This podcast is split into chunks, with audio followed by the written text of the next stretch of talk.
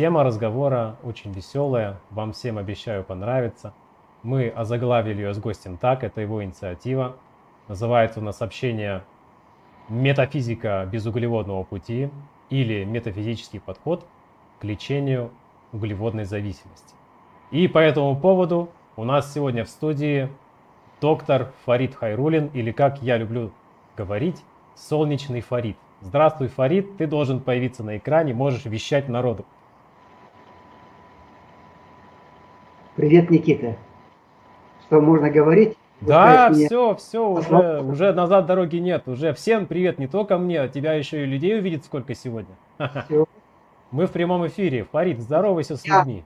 Вначале хотел бы представиться, потому Конечно. что меня большинство не знает. Хайрулин Фарид Хасиятович. Я родился в 56 году в городе Узкий Миногорск, Восточно-Катанской области. В 73 году по окончанию 10 классов школы я поступил в Семипалатинский мединститут, уже в другом городе, да, в Семипалатинский мединститут. И по окончанию которого в 79 году, в 80 году потом я закончил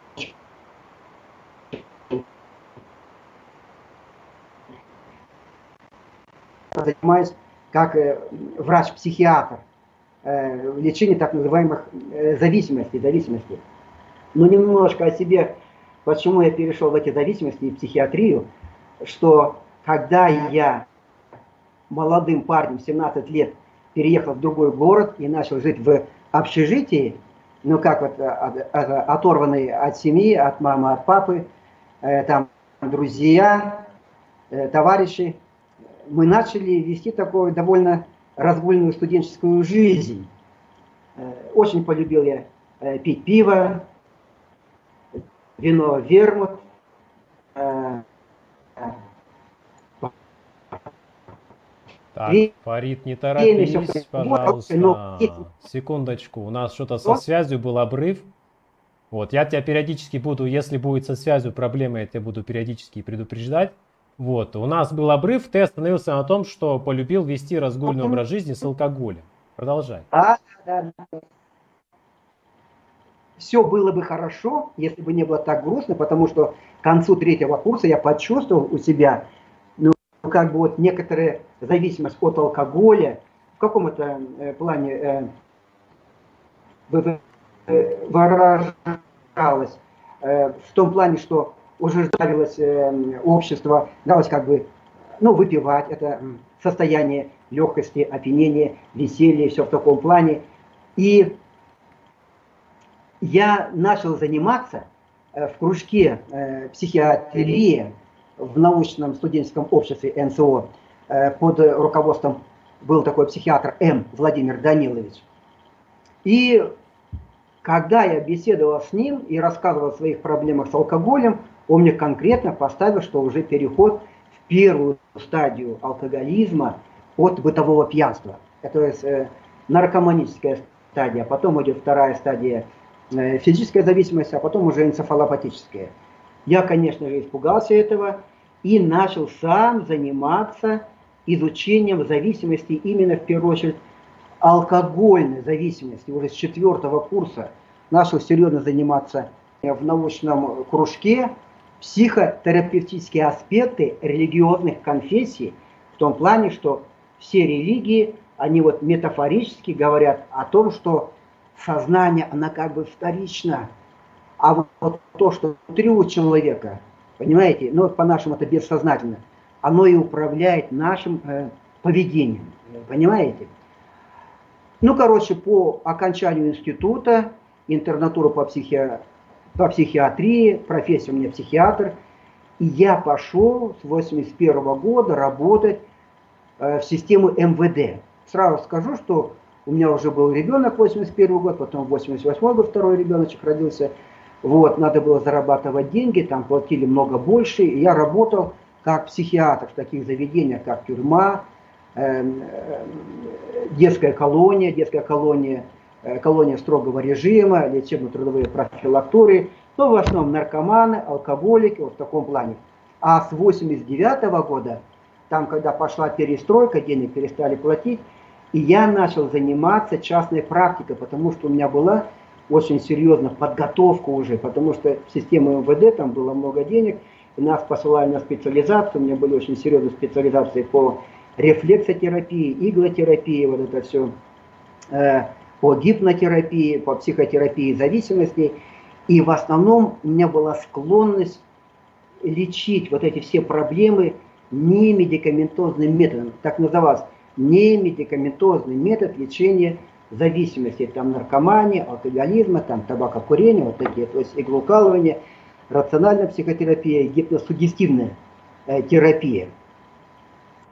И вот, э, коли мы занимаемся вот именно углеводной зависимостью, должен сказать, что э, в 89 году у меня была уже частная практика, но я вот до этого времени довольно много курил, курил, а с 89 начал заниматься лечением э, табакокурения при помощи вот, э, э, аурикулярной рефлексотерапии.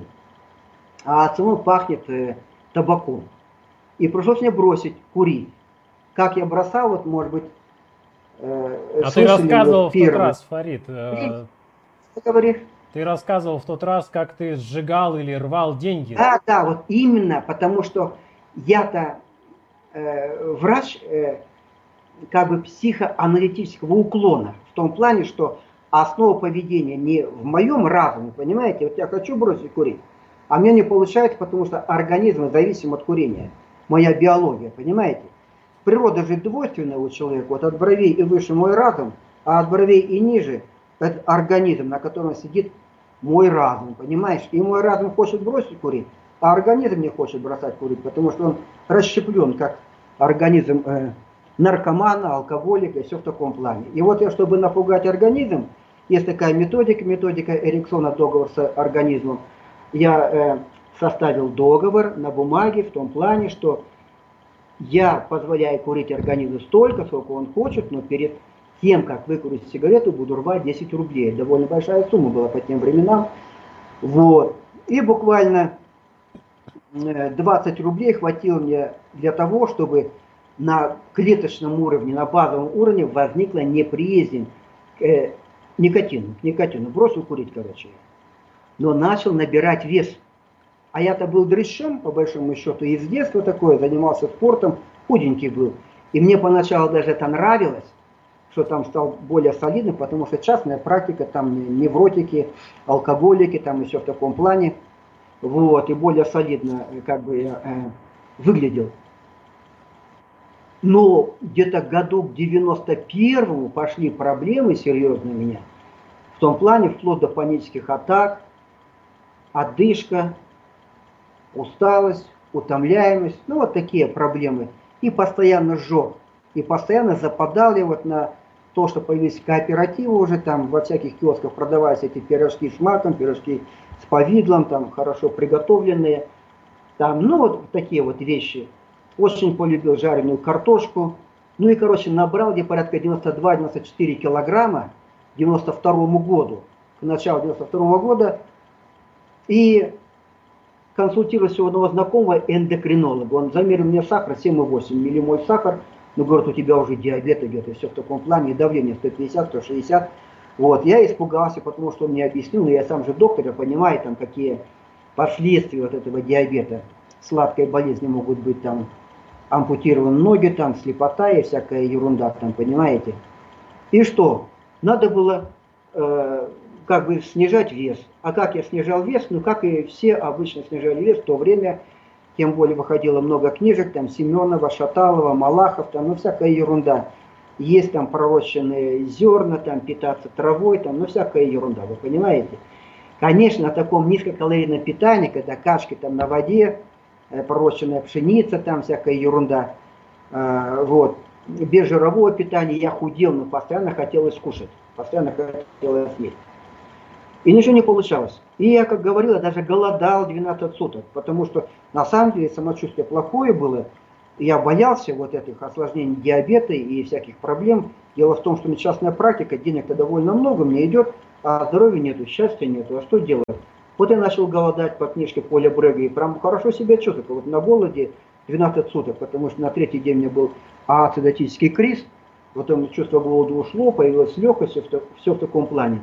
Но дело в том, что после голода прям жор стал просто неукротимым. Я ел как не в себя.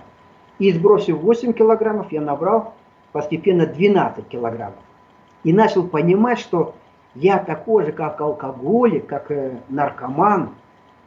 Я прямо зависим, зависим от еды. И не просто от еды, а от определенных видов пищи. Вот именно жареная картошка, сладкая. Закупали вот мед флягами мы. Варенье закат там по 50, там по 60 банок, понимаете? Блинчики с медом, блинчики с вареньем, мой любимый завтрак был. Да и на обед я все это любил. Лапша китайская появилась, ее любил больше всего. И я понял, что у меня зависимость именно от такой вот глюкозной пищи, тем более начал изучать биохимию специально. Я понял, что вот именно углеводы вызывают зависимость, похожую на зависимость от других наркотиков, типа от алкоголя. И я начал отказываться от углеводов. И вот хотя ты говоришь, допустим, в своих стримах, постепенно надо, я сразу резко, резко перестал э, есть углеводы тем более прочитал книжку Бентинга, на ксероксе было сделано, на ротопринте вернее. Э, «Моя история похудания». Там про одного Бентинга, который в 19 веке был промышленник какой-то, вернее, какая-то фирма у него своя была, и он пытался худеть по-всякому при помощи гребли, там низкокалорийного питания, голодовок, то все набирал, набирал вес. А ему порекомендовал один продвинутый доктор, вот питание, на котором организм не вырабатывает инсулин. Уже в то время наши люди понимать, что эта проблема связана с гормонами, с гормонами. И он перешел на питание вот этих эскимосов, алиутов, э, инуитов, такое питание, жиробелковое питание, и хорошо сбросил вес, он э, похудел на 25 килограммов и дожил до 82 лет, и не набрал веса, и хорошо себя чувствовал, в принципе, в процессе жизни после вот снижения веса написал даже книжку «Моя история похудания». И я под влиянием вот этого бендинга а, полностью одномоментно убрал все углеводы, хлеб мучной, крахмалы, сахар, фрукты, ну, чуть овощи оставил.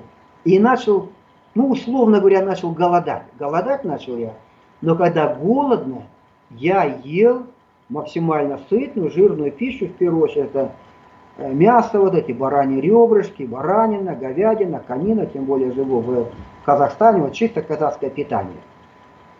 Поначалу было не очень как бы комфортно, как называется, кетогрипп, абстиненция была, а потом где-то дня через 3 через 4 уже почувствовал снижение аппетита, энергии побольше, начал бегать по утрам. И вот я где-то сбросил килограмм 22-25 и хорошо себя чувствовал. Сейчас мне сколько прошло, 92 уже 30 лет уже прошло практически, 30 лет уже прошло, я практически в том же весе. Конечно, набрал килограмма 4-5, но в принципе почти что в том же весе. И с 92 -го года я бывший, вернее не бывший, а я э, жиробас и диабетик, но в состоянии ремиссии, хотя периодически, э, конечно, я срывался, раньше срывался. Ну, последние года три я практически не срывался, тоже как стал образ жизни. А срывался когда? Когда мы вот улетали там на Пхукет, на Шри-Ланку, э, в Турцию, в Египет, и там шведский стол, и все в таком плане. А воспитание у меня советское, там если все это уплочено, ну как это от этого отказаться? Я тоже подсаживался на десерты, но понимал, когда вот я в кетозе, нет у меня углеводов, и у меня все просто э, танцует и поет внутри, моя душа танцует и поет. Когда начинаю я есть вот эти углеводы, тоже танцует и поет, но очень быстро начинает загибаться. В каком смысле? Начинает расти живот буквально на глазах, э, подскакивает давление, там через 4-5 дней вот такого питания углеводов, когда на десерты перехожу, ухудшается зрение, сахар повышается порядка 6-8, 6-9 вот в таком плане. Я понимаю, что диабет внутри у меня остается, потому что диабет второго типа это хроническое рецидивирующее заболевание. И когда я не ем углеводы, практически их не ем, я впадаю, как бы ввожу себя в состояние ремиссии, ремиссии. И организм у меня хорошо функционирует на 30, 40, 50 граммов углеводов. А лучше всего, когда или 0, или 20 грамм углеводов. Но если стоит добавить мне, ну, порядка там 70, 80, 100 грамм углеводов, уже появляется ну, как говорится, жор, зависимость появляется, как у алкоголика, который запойный был и была уже белая горячка, вот он бросил пить, допустим, и не пьет 10 лет, а начинает выпивать, и снова у него просыпается этот алкогольный дракон, и все, что упущено за период трезвости, старается наверстать, наверстать. И то же самое я всегда, вот я с 92 года занимаюсь вот именно лечением углеводной зависимости э, при помощи вот э, кетогенного питания, там рациональная психотерапия, эмоционально-стрессовая психотерапия, на фоне кетогенного питания. Даже запатентовал вот этот метод Хайрулина, вот основанного на вот этих вот вещах. И всегда говорю вот своим э, пациентам, что я говорю, что наша душа, душа наша, она чего хочет? Ну, мы чего хотим? И я хочу, и вы хотите, и, да и все окружающие хотят больше радости, легкости, счастья, любви, энергии, здоровья, силы, вы понимаете? Но где получить-то все вот эти вот э, такие богатства, понимаете, которые находятся внутри нас, внутри нас? А вот именно через э, то, что мы начинаем, мы, если хотим это все получить, но мы должны жить согласно своей природе, согласно своей природе. Потому что я вот работаю с большими группами, люди же простые приходят, там не врачи, там не академики, там не биохимики, а простые врачи, э, домохозяйки, бухгалтера, э, продавцы там и все в таком плане, да? Да, им ну, надо объяснить по-простому. Да, и вот надо объяснять, и, как правило, женщины, и вот надо объяснять вот так, чтобы было, э, как бы трогало за душу, и чтобы было понятно. Я говорю, ну проблема в том, что вот душа наша, она стремится к радости, к счастью, к легкости, понимаете, ну как бы к Богу, как бы вот две сущности, Бог и дьявол, понимаете, Бог это слышит сверху, которая стремится, чтобы мы развивались, понимаете? Не зря говорят Создатель, э, Творец, понимаете? Чтобы мы творили себя, вот наша душа, частичка Бога, она по божеским законам, по законам мироздания, там, по законам эволюционной палеантропологии, должна себя развивать. Мы должны каждый день становиться по божеским законам на чуть-чуть лучше, понимаете? Э, красивее, мудрее, сильнее, здоровее, понимаете?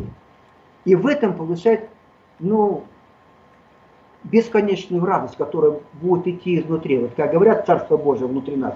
То есть раскрывать это Царство Божие. Но с другой стороны, вот, ну как вот, я же изучал много всякие религиозные тексты, еще в таком плане, какая такая меня работа была.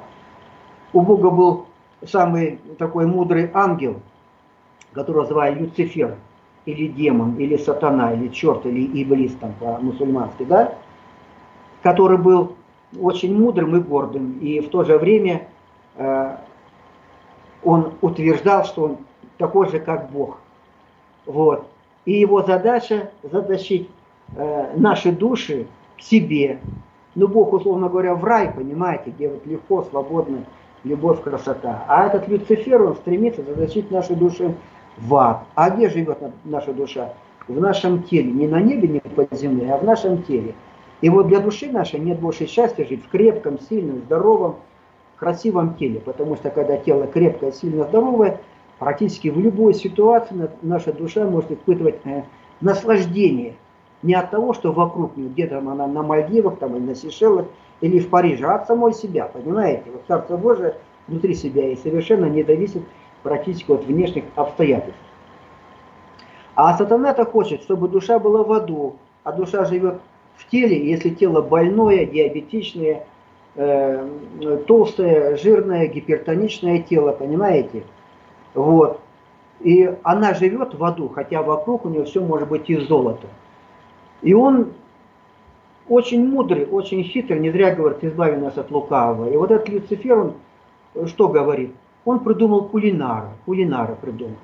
А кулинар что создал? Наркотическую пищу, которую никогда не было э, в мироздании. То есть вот чисто углеводистую еду. Плюшки, ватрушки, сладкое там, конфетки и все в таком плане. То, что рекламируют по телевидению. И он очень хитрый, лукавый, и он вроде бы делает нас добро. Он говорит, не тормози, не керсни, не дай себе засохнуть. Сделай паузу, скушай твикс, этого достойно. Ну, всякие вот такие вещи. и рекламу показывают, и красивые картинки, и все эти конфетки завернуты в красивые оболочки. И на самом деле, когда мы их едим, то получаем, что наслаждение. Но дело в том, что благими намерениями он выстилает нам дорогу в ад. И что буддисты говорили, что дорога в ад, она идет через рай. То есть потакание своим прихотям всегда приходит, приводит к страданиям. И наоборот, страдания облагораживают. И вот на этом-то и построена и моя жизнь.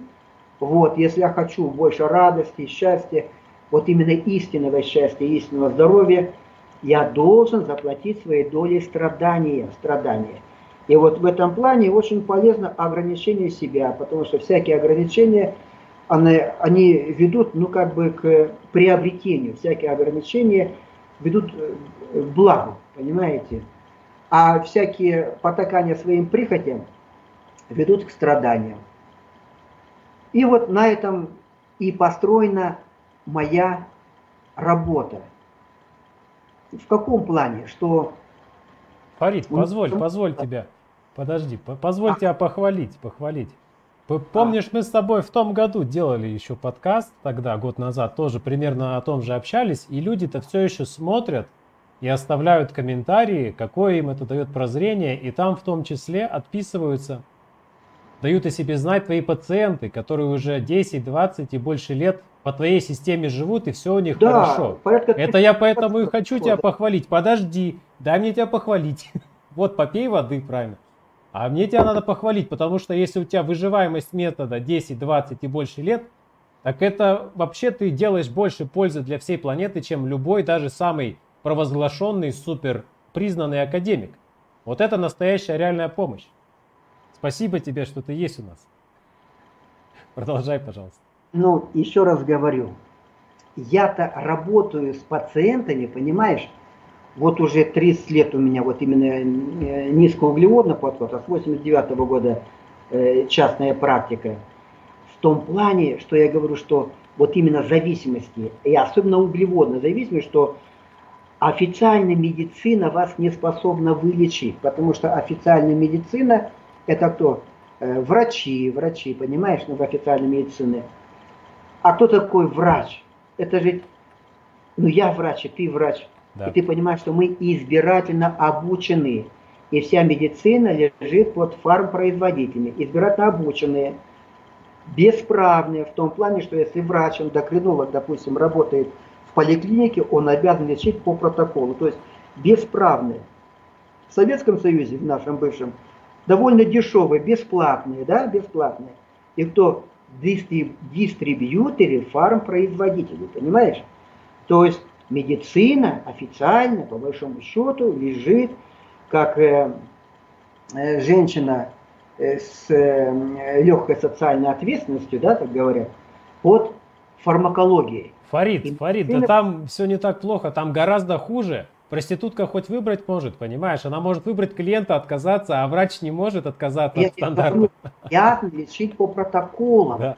У меня же много знакомых эндокринологов, все-таки я, ну, есть частные практики, есть работа, у меня клиника своя самая большая в Алмате, у меня филиалы по всему Казахстану, понимаете, и в России очень много работал, Новосибирск, Барнаул, Бийск, Рубцовск, Москва я работал, ну, в Томске, во многих городах, понимаете, 30 тысяч пациентов – я говорю, что вот почему религиозный подход, Никита, потому что это людям легче понять. Да, да. Что душа твоя, душа, которая должна стремиться вверх к развитию, творению себя, понимаешь, она цепляется за чувственные страсти, как вот душа э, э, наркомана, алкоголика цепляется, допустим, за героин, за алкоголь, понимаешь?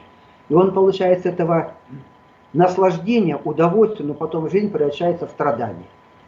А вы те же самые наркоманы, но у вас наркомания, ну, условно говоря, социально приемлема. Если будете колоться героином, нюхать кокаин, вас посадят в тюрьму. Если пьете запоями, то общество осуждает.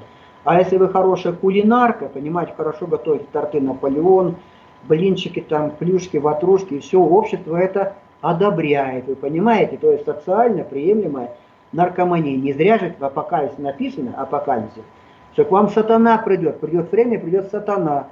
Но он очень хитрый, лука, пройдет не с рогами, с копытами, а в красивых одеждах, со сладкими речами. И задача сатаны благими намерениями затянуть вашу душу в ад, чтобы вы страдали. Вы понимаете, вот когда вот балерина прыгает там и показывает, как она кушает Рафаэла, или какой-то молодой человек дарит там цветы, ой, не, э, как, конфеты Мерси, допустим, своей девушке, вроде кажется это здорово, красиво, романтично, но на самом деле за этим кроется вот этот шерстяной, вот этот черт с рогами и с копытами, но он замаскированный, понимаете? И вы должны знать, что для современного социума, вот лично вот я, какой выгоден, и вы какие выгодны. Вот если я буду чревоугодником, обжорой, я очень выгоден для нашей экономики, потому что люди, они подчиняются экономическим проблемам, ну, экономике, понимаете? И выгодно, чтобы я был зависим от тех наркотиков, что рекламируют по телевизору. Пепси-кола, Кока-кола, Сникерс, Марс, там, всякие вот эти Рафаэлы, это все в таком плане, понимаете? Чем больше я зависим от этих наркотиков, тем больше получают прибыль вот эти э, корпорации. И в то же время потом у меня развивается ожирение, диабет, гипертония, всякие депрессии, все в таком плане. И начинает на первый план выходить фармпроизводители. Вы понимаете, не зря же Шаляпин пел такую песню. Сатана здесь правит бал, люди гибнут за металл, вы понимаете? И вот вы же не хотите, чтобы на вас э, наживались. Вы чего хотите? Вот я всегда говорю, вы хотите красоты, стройности, здоровья, и я хочу, чтобы вы были стройны, красивы, здоровы. За вас только я в этом мире, и вы сами. Но только выйдете за пределы моего э, э, кабинета, кабинета, да, и весь мир будет против вас. Ну, условно я говорю, вот весь мир, ну, условно говоря, сатанинский. Здесь все построено на деньгах, понимаете? И вот выгодно всем, чтобы вы были чревоугодником. Но если вы переходите на божеское питание, а что такое божеское питание? Там не елей какой-то кушать, а то, что создано миллионами лет эволюции. Вот эволюционная палеантропология. Эволюция человека 6,5 миллионов лет, а вот гомо сапиенс уже кроманьон порядка 200 тысяч лет, вы понимаете? И то, что создал Бог для вас, это есть божеская пища. А это что Он создал? То, что бегает, прыгает, плавает, летает, ползает, да? То есть белки, жиры – это основа питания. А углеводов практически не было. Углеводы были только в сезон, когда перед зимой нужно набрать жирок. Это там какие-то фрукты, ягоды и все в таком плане. Вот. Они для этого и созданы, чтобы животные, а мы те же самые животные их ели, потом э, разносили их семена, там и все в таком плане, ну там через свои там э, фекалии, там и все в таком плане. Но за счет этого люди, когда много этой глюкозной пищи, повышалась глюкоза, инсулин и набирали жирок, что помогало выживать на протяжении миллионов лет эволюции. А сейчас совсем другое время. Мы же не живем в пещере, там не одеваемся в шкуру, у нас дома, холодильники, машины, компьютеры, все, и можем есть хоть там пять раз в день. Вот. И у нас лето круглый год, в том плане, что мы раньше могли эти фрукты кушать только в сезон, а сейчас можем кушать углеводистую пищу в любое время э, года. И вот как говорят, что мудрый, мудрый организм, а организм это далеко не мудрый, организм мудрый только к условиям выживания палеолита, неолита. Его основная задача на уровне клеток, на уровне бессознательного, там ума-то нету, вот только эмоции, рефлексии, понимаете, не ум двухлетнего ребенка. Выжить во что бы то ни стало. И вот чтобы выжить, организм, он научился накапливать э, запасы жира, и это было очень выгодно, там 100, 200, 300 тысяч лет назад. Как для любого медведя, там кабана, там лося, животного в лесу выгодно накопить больше жира, и чем больше жира, тем больше шансов выжить. А часто организм-то живет совсем в других условиях.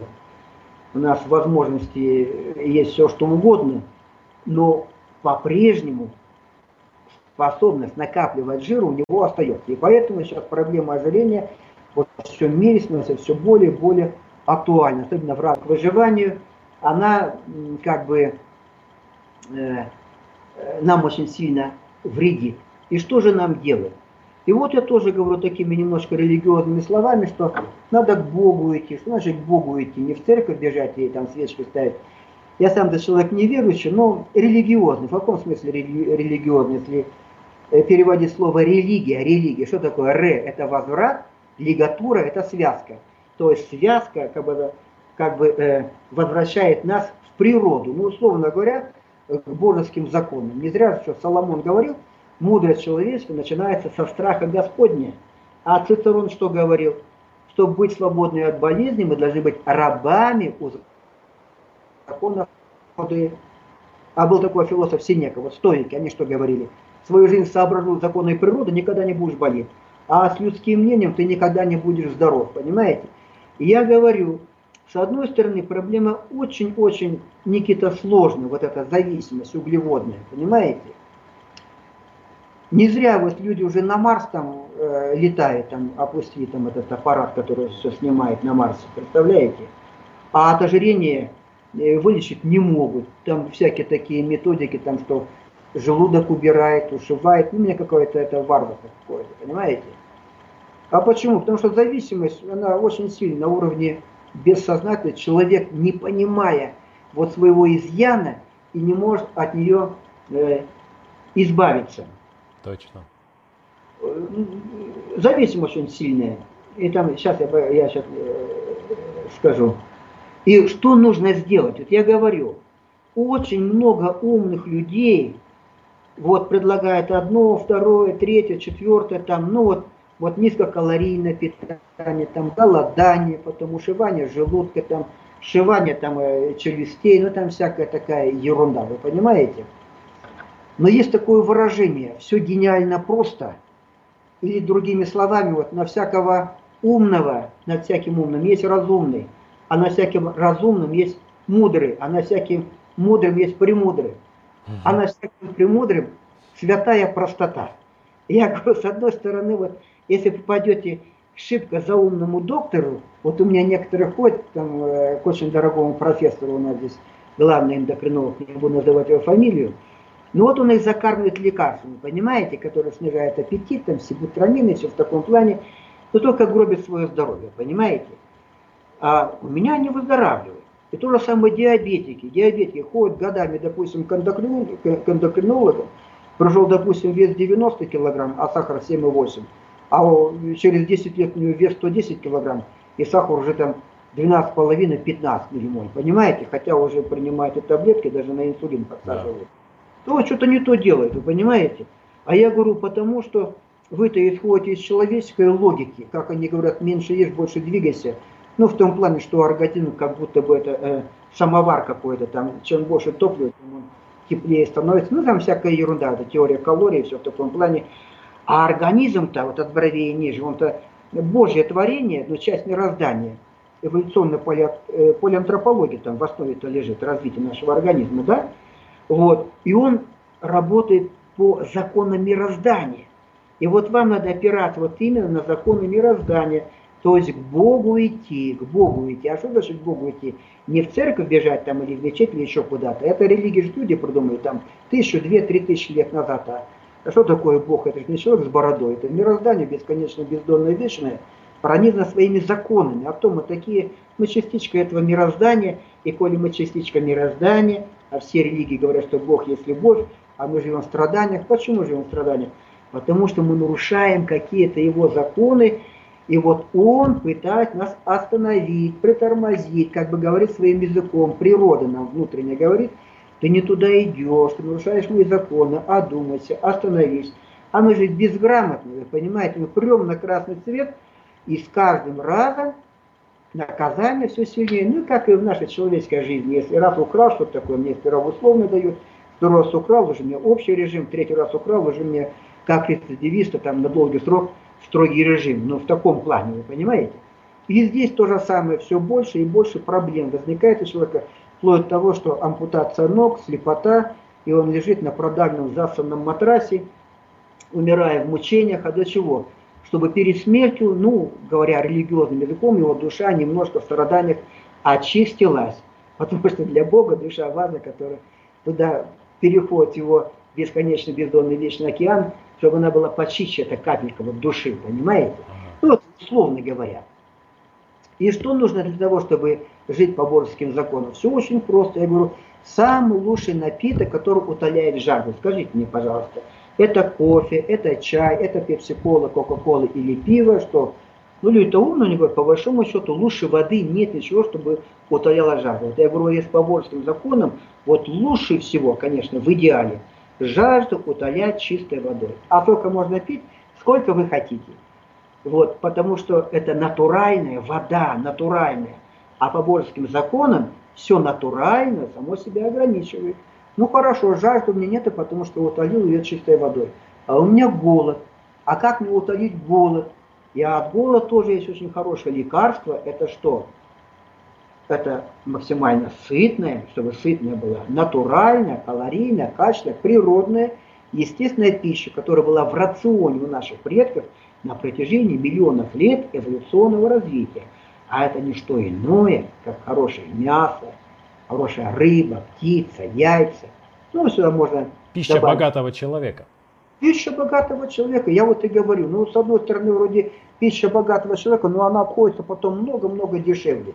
Даже чисто вот финансово, потом, когда люди входят в состояние кетоза, там же перестраивается организм, когда вот на углеводистой пище много глюкозы и инсулина, а между инсулиновая резистентность, то есть организм не слышит этого инсулина уже, понимаете? инсулин не может проталкивать глюкозу ткани организма. Вот. И тогда мозг, ствол мозга э, заставляет поджелудку гнать инсулина много больше, чем положено в норме, вот на фоне инсулиновой резистентности, гиперинсулинизм. А инсулин – это самый главный пищевой гормон, и он определяет наше пищевое поведение. Хотим мы или не хотим, но если инсулина много – на фоне инсулиновой резистентности у нас будет постоянный жор. И не потому, что мы какие-то глупые, а потому что мы калеки. Вот у нас, смотрите, руки, ноги целы, глаза, уши на месте, но углеводный обмен у нас сломан, вы понимаете? Что такое углеводный обмен? Это обмен веществ, на котором наш организм вот эту сатанинскую пищу, хлеб, сахар, картошку, все в таком плане, да, сладкое, должен превращать в энергию, в энергию. Когда молодой я, да, там 5, 10, 15, 20 лет, все, что я ем, оно все превращается в энергию, потому что очень много э, как бы ресурсов у нашего организма. А вот со временем уже способность э, усваивать глюкозу снижается, и вот у меня уже 65 лет, у меня эта способность практически на нуле. Я могу, конечно, есть глюкозную пищу. Моя любимая пища это пирожки с повидлом, торты пирожные, и все в таком плане. А блины я... любишь? Почему? Что ты говоришь? Блины любишь? А? Блины, блины Я любишь? Да, Я обожаю. Э, Гастромарк у нас юбилейный, самый большой магазин в Алма-Ате, да? Посмотрел, сколько там мясо стоит, там то, все. И прохожу мимо кулинарного отдела, кулинара, там огромный такой магазин, огромный кулинарный отдел, и там заварные, торты, какие-то пироженки и все. Я вот про себя думаю, вот если можно было вот есть вот эту пищу, да, и становится здоровее, крепче, сильнее, я бы ел бы разов 20 в день, не выходя из дома. Вот только вот эти торты пироги. Я это очень-очень люблю. Точно. Я этого не ем. Ну, откровенно говоря, что мне не тянет особо, да? Да. Но если можно было бы, я только бы вот этим питался, понимаешь? Вот. Ну, сейчас Спасибо за честность, Фарид, это очень важно. А? За честность благодарим тебя. Нет, я говорю, я наркоман, я потому что работаю с людьми в большой же группы. Я говорю, я такой же, как и вы, в состоянии ремиссии. Я же рабат, диабетик, понимаете. Но я очень не глупый и как, ну, как бы стал мудрым, потому что я уже понимаю, что у меня, если я буду потакать своим прихотям, у меня будет, как вот у моего любимого актера, э, который, как его, невинный, невинный такой актер – э, губит людей не пиво, губит людей вода. Такой толстый. Знаешь такого актера, не знаешь? Да, что-то не припоминаю. Советского э, Союза. И вот он чем интересен, такой толстый, веселый, жизнерадостный, а у него диабет второго типа. И э, лечили его в Москве самые лучшие академики эндокринологи. И зависели до того, что ампутировали ноги ему, вначале пальцы, потом голеностоп, потом еще выше ампутировали. Потом уже руки начали гнить, хотели руку ампутировать, а, а он взял умер. Понимаешь? Ой. Вот я говорю, видишь, благими намерениями высылай дорогу в ад. А актер Луспикаев, «Белое солнце пустыни» видел фильм? А, там, не там... припомню сейчас. Расскажи. «Белое солнце пустыни». Он тоже на култышках вот играл свою роль этого таможника. Толстый такой, вроде бы такой э, мужчина-мужчина, а на самом деле тяжелый диабетик. И вот я говорю, коли мы калеки, понимаешь, Надо правде смотреть в глаза, как и алкоголик. Я всегда с ними работаю, я говорю, ты человек очень хороший, ты и умный, понимаешь, и руки золотые у тебя, и ты, семья хорошая, но организм-то у тебя, он зависим от алкоголя. И вот тебе нужно не с собой бороться, а вот именно отучать организм от алкоголя. А как отучать? Надо просто перейти на чистую воду. А другого пути нет, абсолютно отрезать, то есть бесповоротно.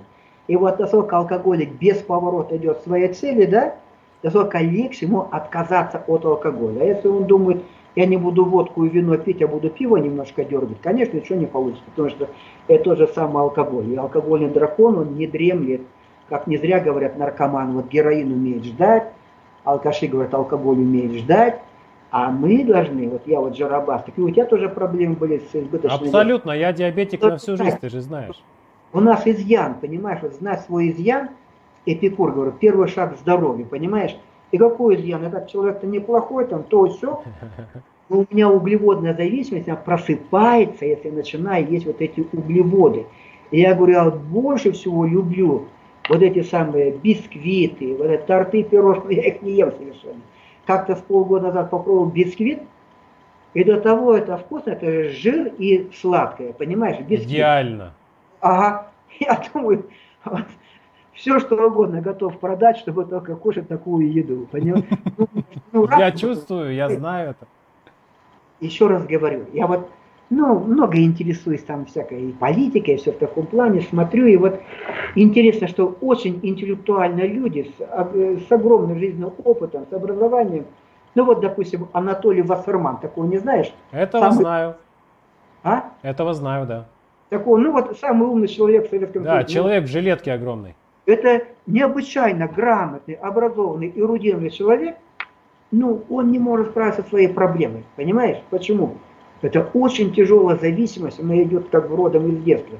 И человек должен пересматривать свою жизнь, понимая, что привело к проблеме, не то, что вот его слабый ум, а вот именно зависимость. Я же говорю, вот с такими людьми, у меня же богатые, очень богатые, значит, очень такие умные бизнесмены, там, и все в таком плане.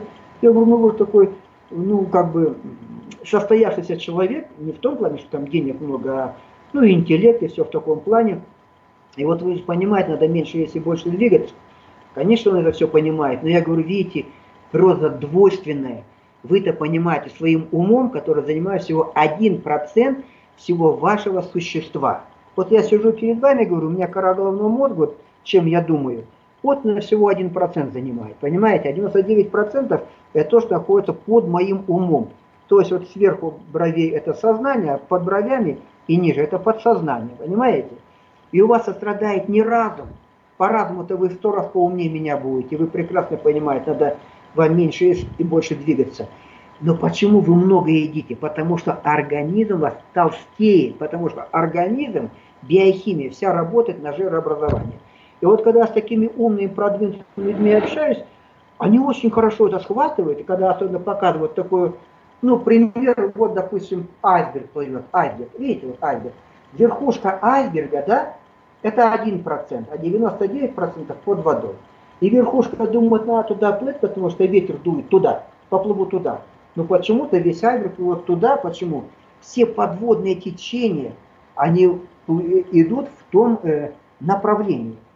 И как бы не хотела верхушка, верхушка плыть туда, но когда подводное течение в другом направлении, ничего не получится. Вот то же самое, когда тоже Вашерман, допустим, он думает, надо меньше есть, больше двигаться, но у него очень много гормона инсулина, понимаешь? А инсулин, каким бы он умным ни был, он заставляет его жрать, и чем больше он кушает, тем больше хочется, потому что инсулин заставляет есть не жирную баранину, а заставляет есть вот именно сатанинскую еду, то, что придумал кулинар. И у него, как у алкоголика, формируется порочный круг. Чем больше глюкоза, тем больше инсулина, потом гипогликемия, снова хочется кушать, и вот он попадает в эту зависимость, понимаешь, э, в это чертово колесо, зависимость.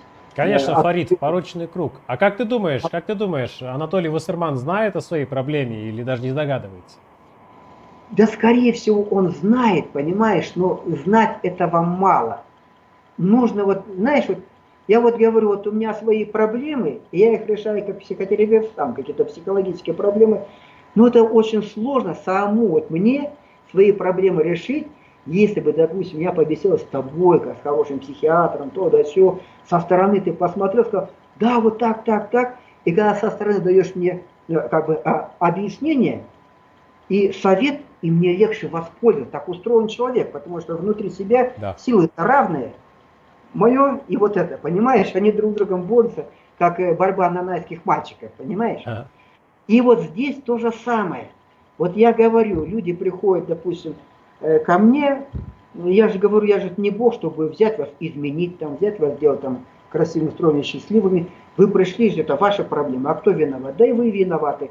Но по большому счету не ваша вина, это беда ваша. Потому что гормон управляет вашим поведением. И вот я вначале объясняю, объясняю, как вот перестроить обмен веществ, вот биологический обмен пути, чтобы не на жировую опухоль работали, а чтобы наоборот жир, вот ваше богатство, чтобы стало для вас это доступно, вы понимаете? А что для этого необходимо?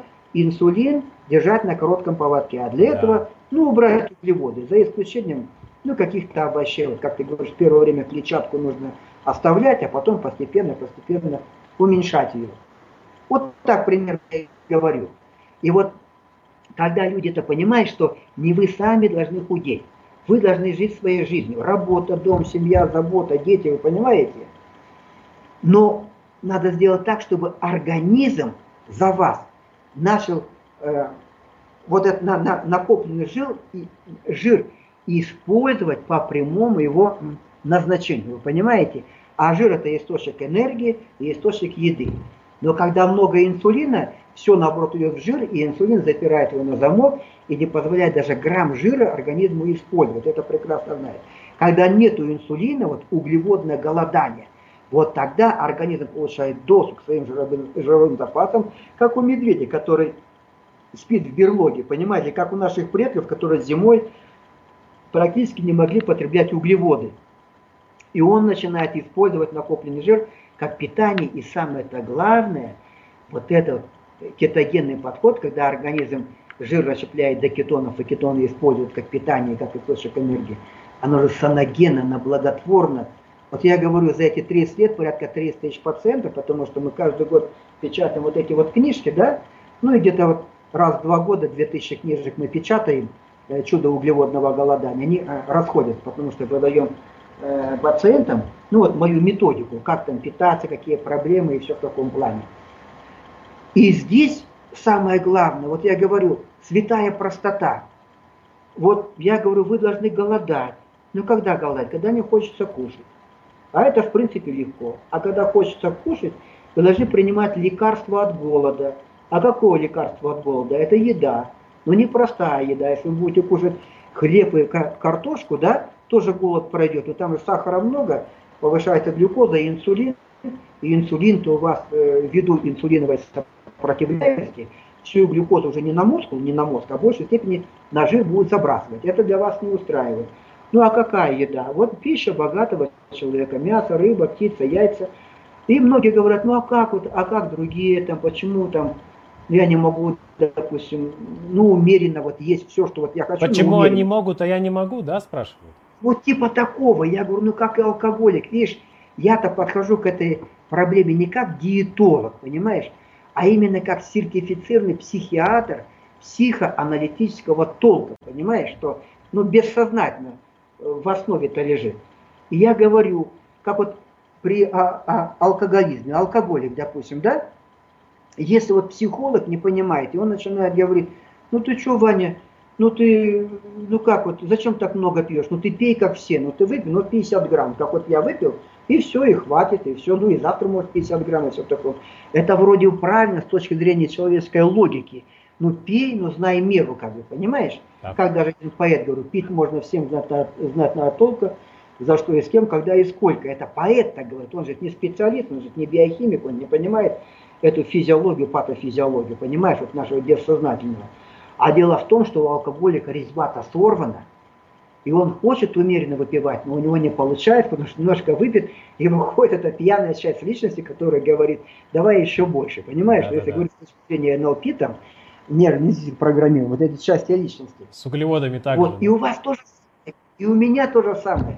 У меня же были такие моменты, когда я жру, и желудок у меня распертый, понимаешь? Трещит уже, а мне еще жрать охота. Да, я вот знаю это ощущение.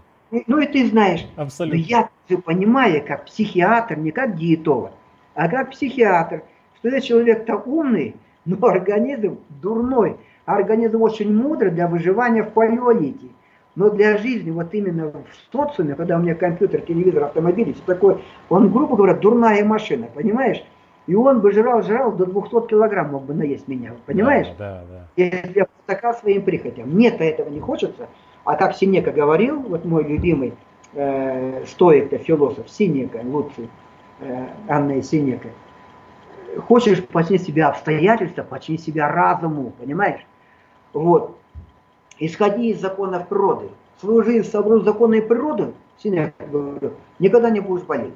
Да. А с людским мнением никогда не будешь здоров. То есть по законам природы, если хочу супер тело и все в таком плане, да, я должен пить чистую воду и есть мясо, рыба, птица, яйца, ну и можно какую-то зелень, понимаешь? А по законам человеческим я должен пить пепси-колу, кока-колу, что рекламируют там по телевизору, там кофе, там сладкий чай, и есть хлеб, картошку, ну хлеб э, для каши пища наша, понимаешь? Но если я буду жить по человеческим законам, а организм закодирован-то Богом на эволюционное, природное, но своя физиология-то у нас э, формировалась там сотни тысяч лет назад, миллион лет назад, конечно, организм начнет у меня ломаться, и кому будет плохо, конечно, мне будет плохо. А я-то хочу, чтобы мне было хорошо. Вот э, я вот не знаю сейчас, вот у меня какая цель.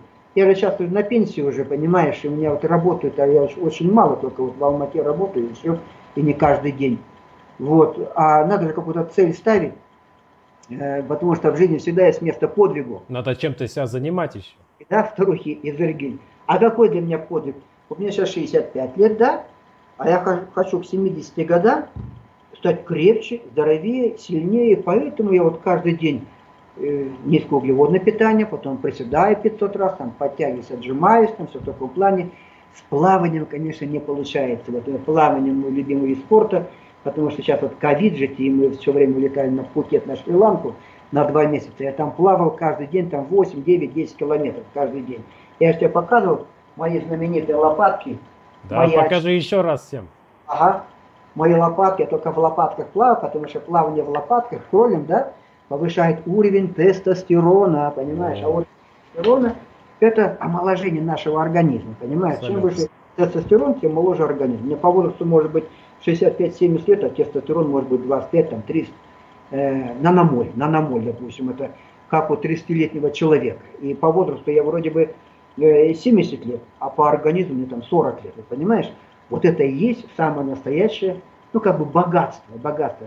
Я Фарид, всегда... дай тебя похвалить. Э, мы отсюда даже с не, с не сильно хорошим качеством камеры видим, что тебе как будто бы не 65, ты все еще намного моложе. Так вот даже немножко неудобно, понимаешь? Вот на 40 лет э, выпускников мединститута в 19 э, году, я в 79 закончил, в 19 году 40 лет, понимаешь, да? И вот мои ребята скоро в общаге там жили, там выпивали то, все. Вот такие животищи, понимаешь? А многие диабетики уже, диабетики. А мы даже неудобно, как, ну как неудобно, и нормально. Не скромничай. Дело в том, что вот на самом деле организм это огромный колоссальный космический потенциал в себе имеет, и организм способен на чудо. А вот для этого чуда, в принципе, ничего делать не надо. Я же специально это ничего не насилую себя, потому что привычка, вот я говорю э, людям, и ты говоришь очень правильно, худеть вам не надо. Вам надо привыкнуть есть не как свинья. Свинью-то чем кормят? Чтобы она была жирной, э, чтобы получить за нее много денег, понимаешь? Частое питание там, легкий доступ к еде, и питание это какое? Углеводистое, кукуруза, ячмень, там, зерно, ну и все в таком плане, понимаешь, Фрукты, да? да? Если вот так вот питаешься, у вас и организм, у нас организм не отличается от организма свиньи. Что печень, что сердце у нас практически одинаково, как у свиньи, понимаешь? И у нас будет работать как у свиньи, но для свиньи это хорошо-плохо, это для фермера это хорошо, он выращивает там 300 килограмм свинью. А вам это зачем, понимаете? Мы должны быть поджарами, как волки, а чтобы быть поджаром, как волк, в первую очередь мы должны брать с него пример. Вот эти э, плотоядное животное, а мы же плотоядное животное, то есть у нас глаза, видишь, смотрят вперед. Да. А у травоядных животных глаза сбоку находятся, потому что мы же вперед смотрим, как у волка, как у там льва, чтобы э, добыть себе пищу, понимаешь, чтобы э, настичь эту добычу, вперед смотрим.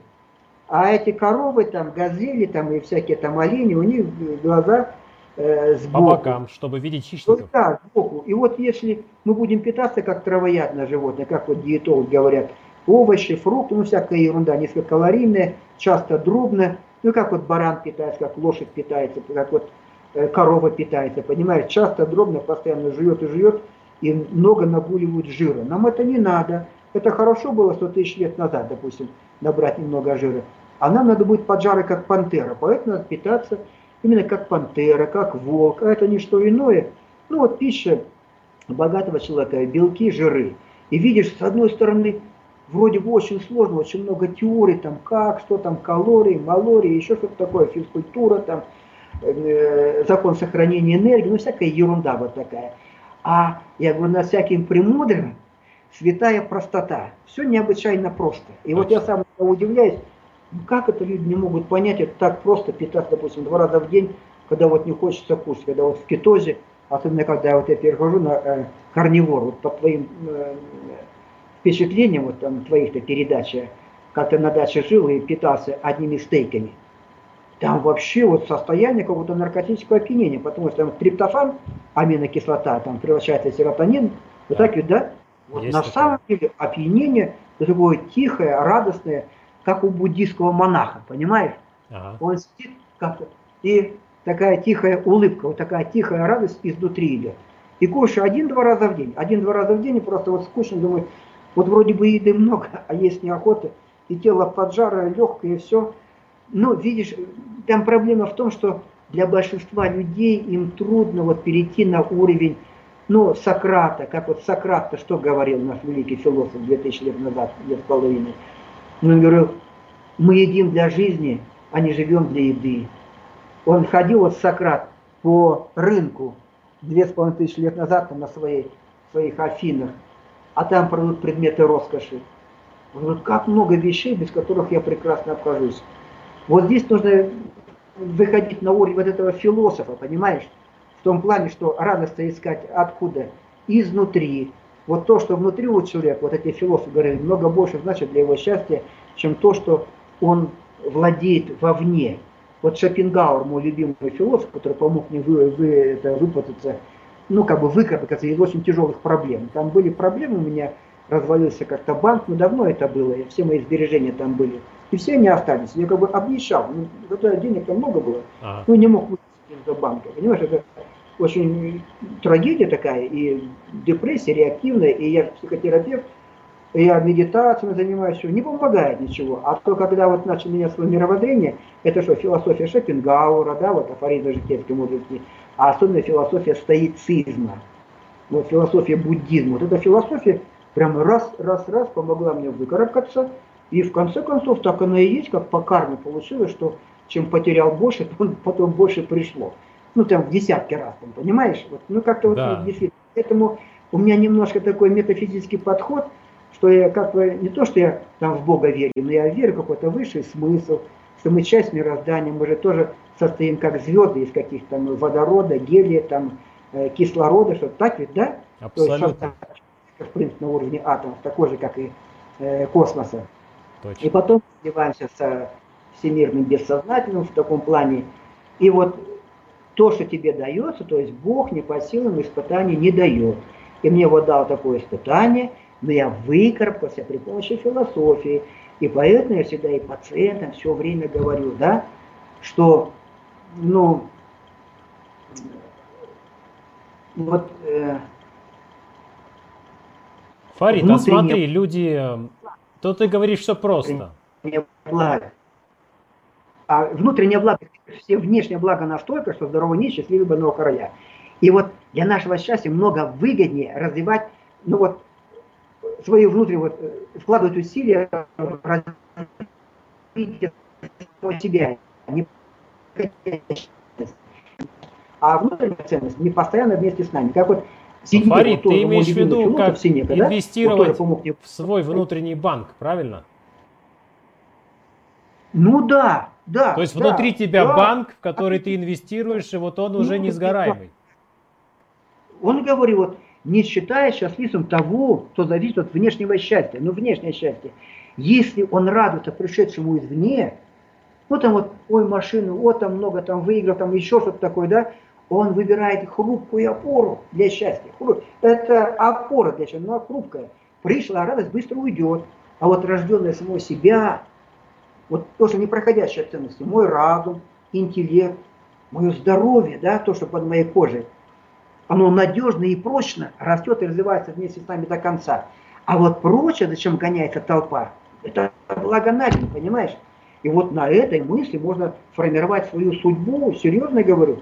Нам-то все говорят, ну купи новую машину, купи там новую квартиру, купи еще. Это в принципе неплохо, но это заставляет нас, ну как бы, это привязанность слишком вот к внешним вещам. Еще Будда, я говорю, большое количество привязанностей превращает нашу жизнь в страдания, понимаешь? Да. А вот у меня есть э, достаточно, ну там то, что необходимо для жизни. Вот это и все. А вот развивать себя можно бесконечно. И это очень интересно. Это как бы э, равнозначно подвигу, подвигу. Александр Матросов бросался на взор, понимаешь, война была. А войны-то нет. А какой подвиг на это? Движение к цели, преодоление трудностей. А сейчас жизнь-то легкая, понимаешь? Э, все есть, холодильник, тут работа дом, кресло дома, кресло в машине, кресло на работе, трудностей нету, а силы вырабатываются, и эти силы потихоньку человека съедает, и поэтому вот эти цивилизованные страны, Швеция, Норвегия, Америка, там депрессия, нация прозак, самоубийство и всякие, ну, вот эти всякие извращения, все в таком плане. Понимаешь? Абсолютно. Есть, а как жить-то? Как, а, как людям помочь? Есть вариант вообще? Есть вариант. В чем дело? К Богу идти. Но к Богу идти не в церковь бежать, там католицизм, православие, ислам. Это все люди придумали, понимаешь? А э, для Бога что важно? Вот Богу угодно дело. Развитие себя. Делать каждый день себя капельку лучше, умнее, здоровее, сильнее, красивее, ну и веселее, что-то в таком плане. Это вот самое лучшее богоугодное дело, а не э, с утра до вечера молиться там и соблюдать всякие ритуалы, обряды, они ему нафиг не нужны, если такой бог существует. И вот еще э, моя любимое вот э, выражение, вот Шопенгауэр мне помог выкарабкаться, вот книжка «Афоризмы житейской мудрости», если вот что, это, ну, бездна мудрости здесь. И вот он говорил, вот ты задумайся, даже вот это можно законспектировать, я говорю, своим женщинам, вы конспектируете мою книжку, там она структурная лингвистика, она закодирована на информационном уровне. А он говорил, как счастлива страна, которая нуждается в малом ввозе или вообще в нем не нуждается, из людей счастлив будет тот, в ком много внутренних богатств, и то для развлечения требует извне. Совсем немного или же ничего, понимаешь? Ему не нужно извне там что-то, чтобы развлекать себя кто имеет много в себе, имеет доступ к этим ресурсам, подобен светлой, теплой, веселой комнате, окруженной тьмой и снегом, декабрьской ночи. Понимаешь? Вот это вот выражение, оно может поменять твою жизнь. Что ты имеешь много в себе, имеешь доступ к этим ресурсам, да? И в принципе, как вот йоги говорили, ничего мне на свете не нужно. Вот был такой йог Миларепа, а он в 12 веке жил в Гималаях, там медитации, все в таком плане, практически без еды. Там у них там, ну как это, все такое, там техники, всякие их ну, практики. Так. А у него энергетика очень мощная. И король Непала пригласил его в гости. В 12 веке. Так. А вот его энергетику, он прямо лечит своей энергией окружающих людей. Вот действительно. В этом есть что-то. А король Непала говорит, это мой йогу. Миларипа, оставайся у меня жить, я подарю тебе дворец. А тот улыбнулся и говорит, я богаче тебя. А король смеется и говорит, у тебя же ничего нет, кроме твоей пещеры. Он говорит, я ни в чем не нуждаюсь. Вот это вот внутри, вот Точно. ничего мне на свете не нужно. Точно. Она делает тебя свободным. А большое количество привязанности превращает твою жизнь в страдания. Вот я и говорю, вот то же самое, что относится, допустим, к углеводной зависимости. Я говорю, как сейчас страна, которая э, имея все в себе, да, ни в чем не, не, не, не нуждается извне, да, так. вот, вот когда вы имеете много жира и получаете доступ к этим жировым запасам, аппетит снижается, энергии много, жизнь-то остается прежней, но у вас уже мозги по-другому работают, потому что стабилизируется уровень сахара в крови, и кетоны питают мозг, и вы как-то мудреете вот в этом состоянии кетоза, и вы смотрите вокруг, жизнь-то осталась прежней, но вы-то изменились кардинально, и вы понимаете, что вы можете жить практически без еды, практически неуязвимы перед чувством голода. И вот в этом и есть счастье. Вот когда люди это понимают, если кто-то раз что-то щелкает в голове, он действительно на очень долгое время остается вот на этом низкоуглеводном питании. Но с другой стороны, даже что-то щелкнуло в голове, на низкоуглеводном питании, он 5-6 лет, допустим, у него 30-40 килограмм, потом через 5-6 лет приходит, снова он набирает вес. Почему? Потому что идет постоянно кодирование со стороны окружения, понимаешь? Потому что мир-то, он ну какой? Ну, как бы сатанинский, и везде, на каждом шагу плюшки, ватрушки, углеводы, и все наркоманы углеводные. И человек, чаще всего ему сложно удержаться. Как-то смотрел вот твой тоже подкаст там какой-то, ты показывал про одного парня американского, Джек или Дин, как-то его звали, он 300 килограмм да, был, он да, что-то да. килограмм бросил. Такой симпатичный парень, там и спортом занимался, а потом он плачет, набрал снова эти 300 килограмм. Ну почему набрал? Потому что весь мир наркоманов. Я же с наркоманами работал, я говорю, тебе лучше с этого города уезжать, начинать новую жизнь в новом, ну как бы на новом месте с нуля.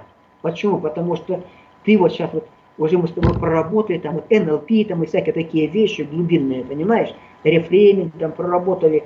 Он говорит, да, все, я настроился, я уже другие э, как бы способы э, поведения нашел, которое будет удовлетворять меня в этой жизни, кроме вот этого наркотика. Нашел для себя, я уже уверен в этом. Но я говорю, вот ты выйдешь и ты попадаешь в среднюю, в ту же самую среду, там у тебя знакомые, там друзья, там соседи, еще что такое, наркоманы, тебя сложно будет удержать, практически невозможно. Так оно и получается. И вот здесь тоже, если бы этот э, парень, конечно, он мог бы перенестись в племя эскимосов куда-то, Э, которые жили, допустим, в 15-16 веке. Он бы он там, там выздоровел. 200 килограммов. Но он-то живет среди наркоманов углеводных, где на каждом шагу что такое. А им чуть-чуть попробовать, ну ты же сам знаешь, да? Конечно. Вот, вот бисквит. Я говорю, мама мороженое, я все, что угодно. Только бы питаться этими бисквитами. Знаешь, ну мозги-то потом включаются. А там у них инсулин-то слишком большой, и там уже отнимает там, э, э, здравый смысл. Да. И вот идет чистая биология вот это именно, патофизиология, так сказать, патологическое влечение. Да, это нарушение углеводного обмена. Затягивает, затягивает. Когда только увяз, и птички пропасть. Это страшная проблема, и поэтому надо меняться очень глубоко, вплоть до рефлексов, понимаешь, до рефлексов надо меняться. Потому что проблема очень серьезная, и она пожизненно хронически рецидивирующая. Если человек просто внешне похудел, вот он похудел внешне, да, изменился. Да. Но внутри таким был обжор, таким обжор и остался. Точно. То результат временный, временный, понимаешь? Это больше иллюзия, чем реальность, чем реальность.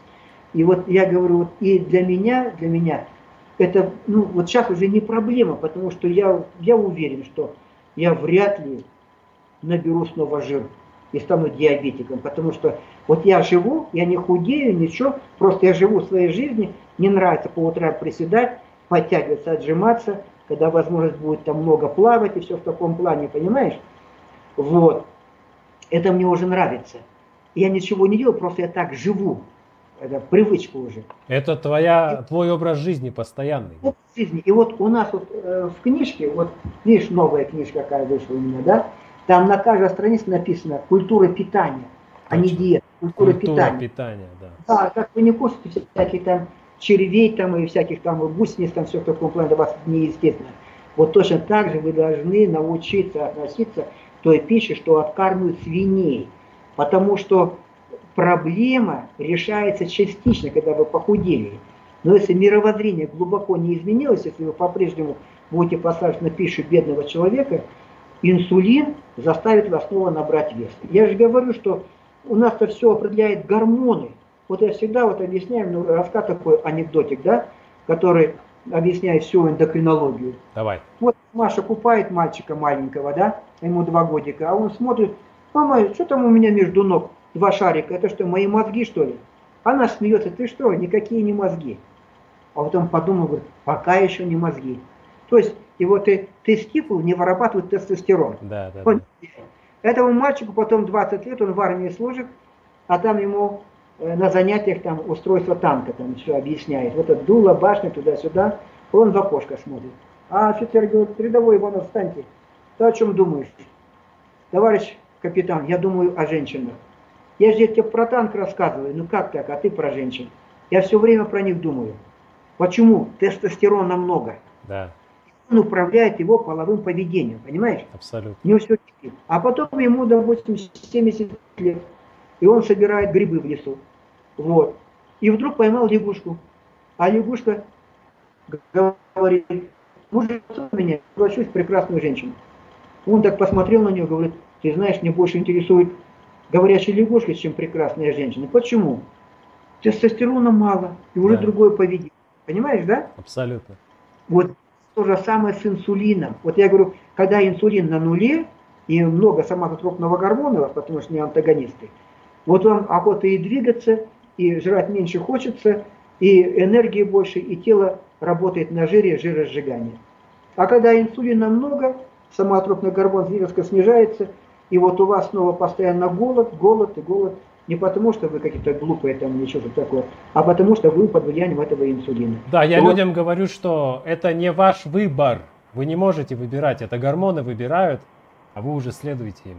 Ну, ты можешь научиться контролировать свои гормоны. Вот насчет тестостерона я не уверен, там, если молодой парень, понимаешь, там все мысли только об одном, понимаешь?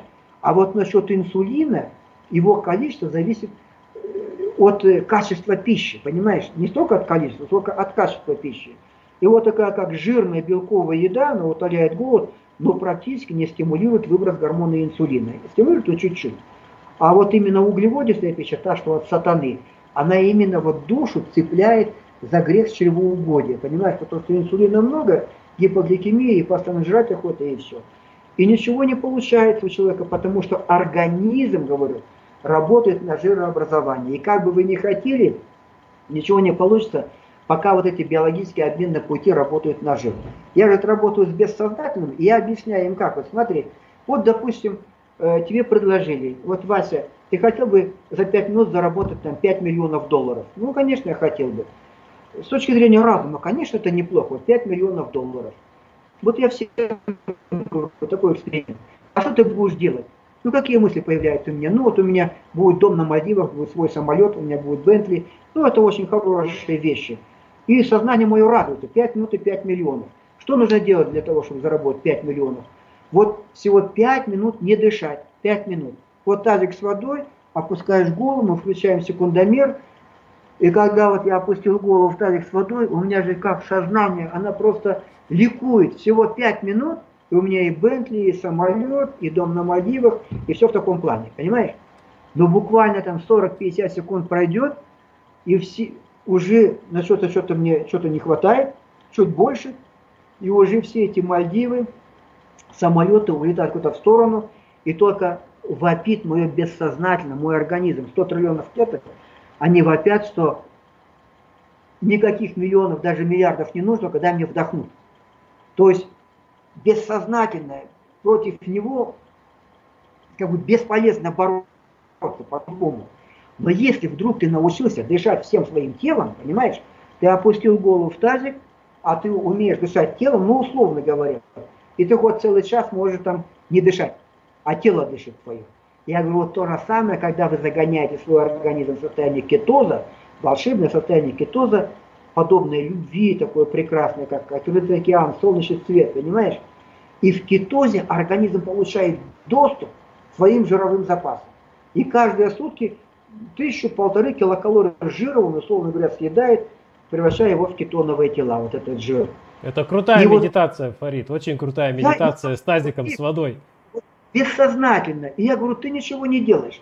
Ты вот сел на своего слона, вот организм, который шел в другую сторону. Но ты научился управлять вот этим слоном, ты же разумный человек, сидишь на огромном, мощном, но неразумном животном. Не умеешь управлять им, и говоришь, туда иди, а он идет туда. А потом научился управлять, то есть понял, как работает там биохимия, ну элементарная.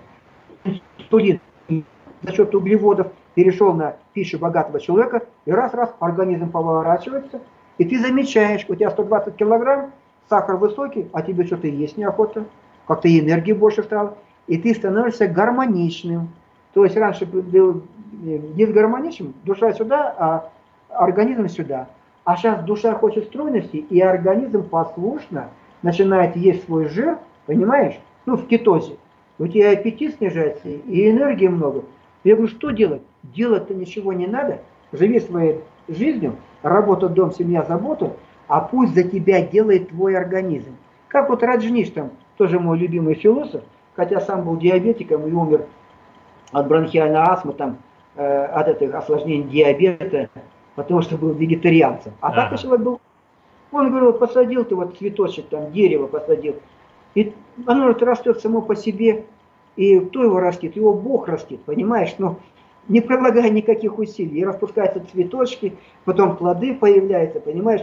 Но если бы дерево, как ты, задумала быстрее расти и начать выпускать эти цветочки, само дерево, понимаешь, ничего бы не получилось. И то же самое здесь. Вот ты правильно говоришь, вам худеть не надо.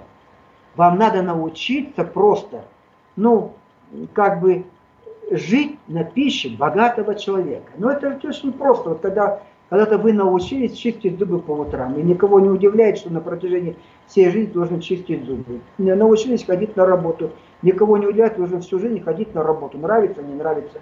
Научились убирать свою э, квартиру, допустим, пылесосить, там, мыть полы, и никого не удивляет, что регулярно нужно убирать квартиру на протяжении всей жизни. Или умываться. Понимаешь, это привычка. И вот то же самое, вот если вот я вот привык, я утром ем яичницу, ну как вот утром, часов в 10, в 11 ем яичницу, допустим, да? А часа в 3, в 4, в 4, в 5 я ем какое-нибудь мясо.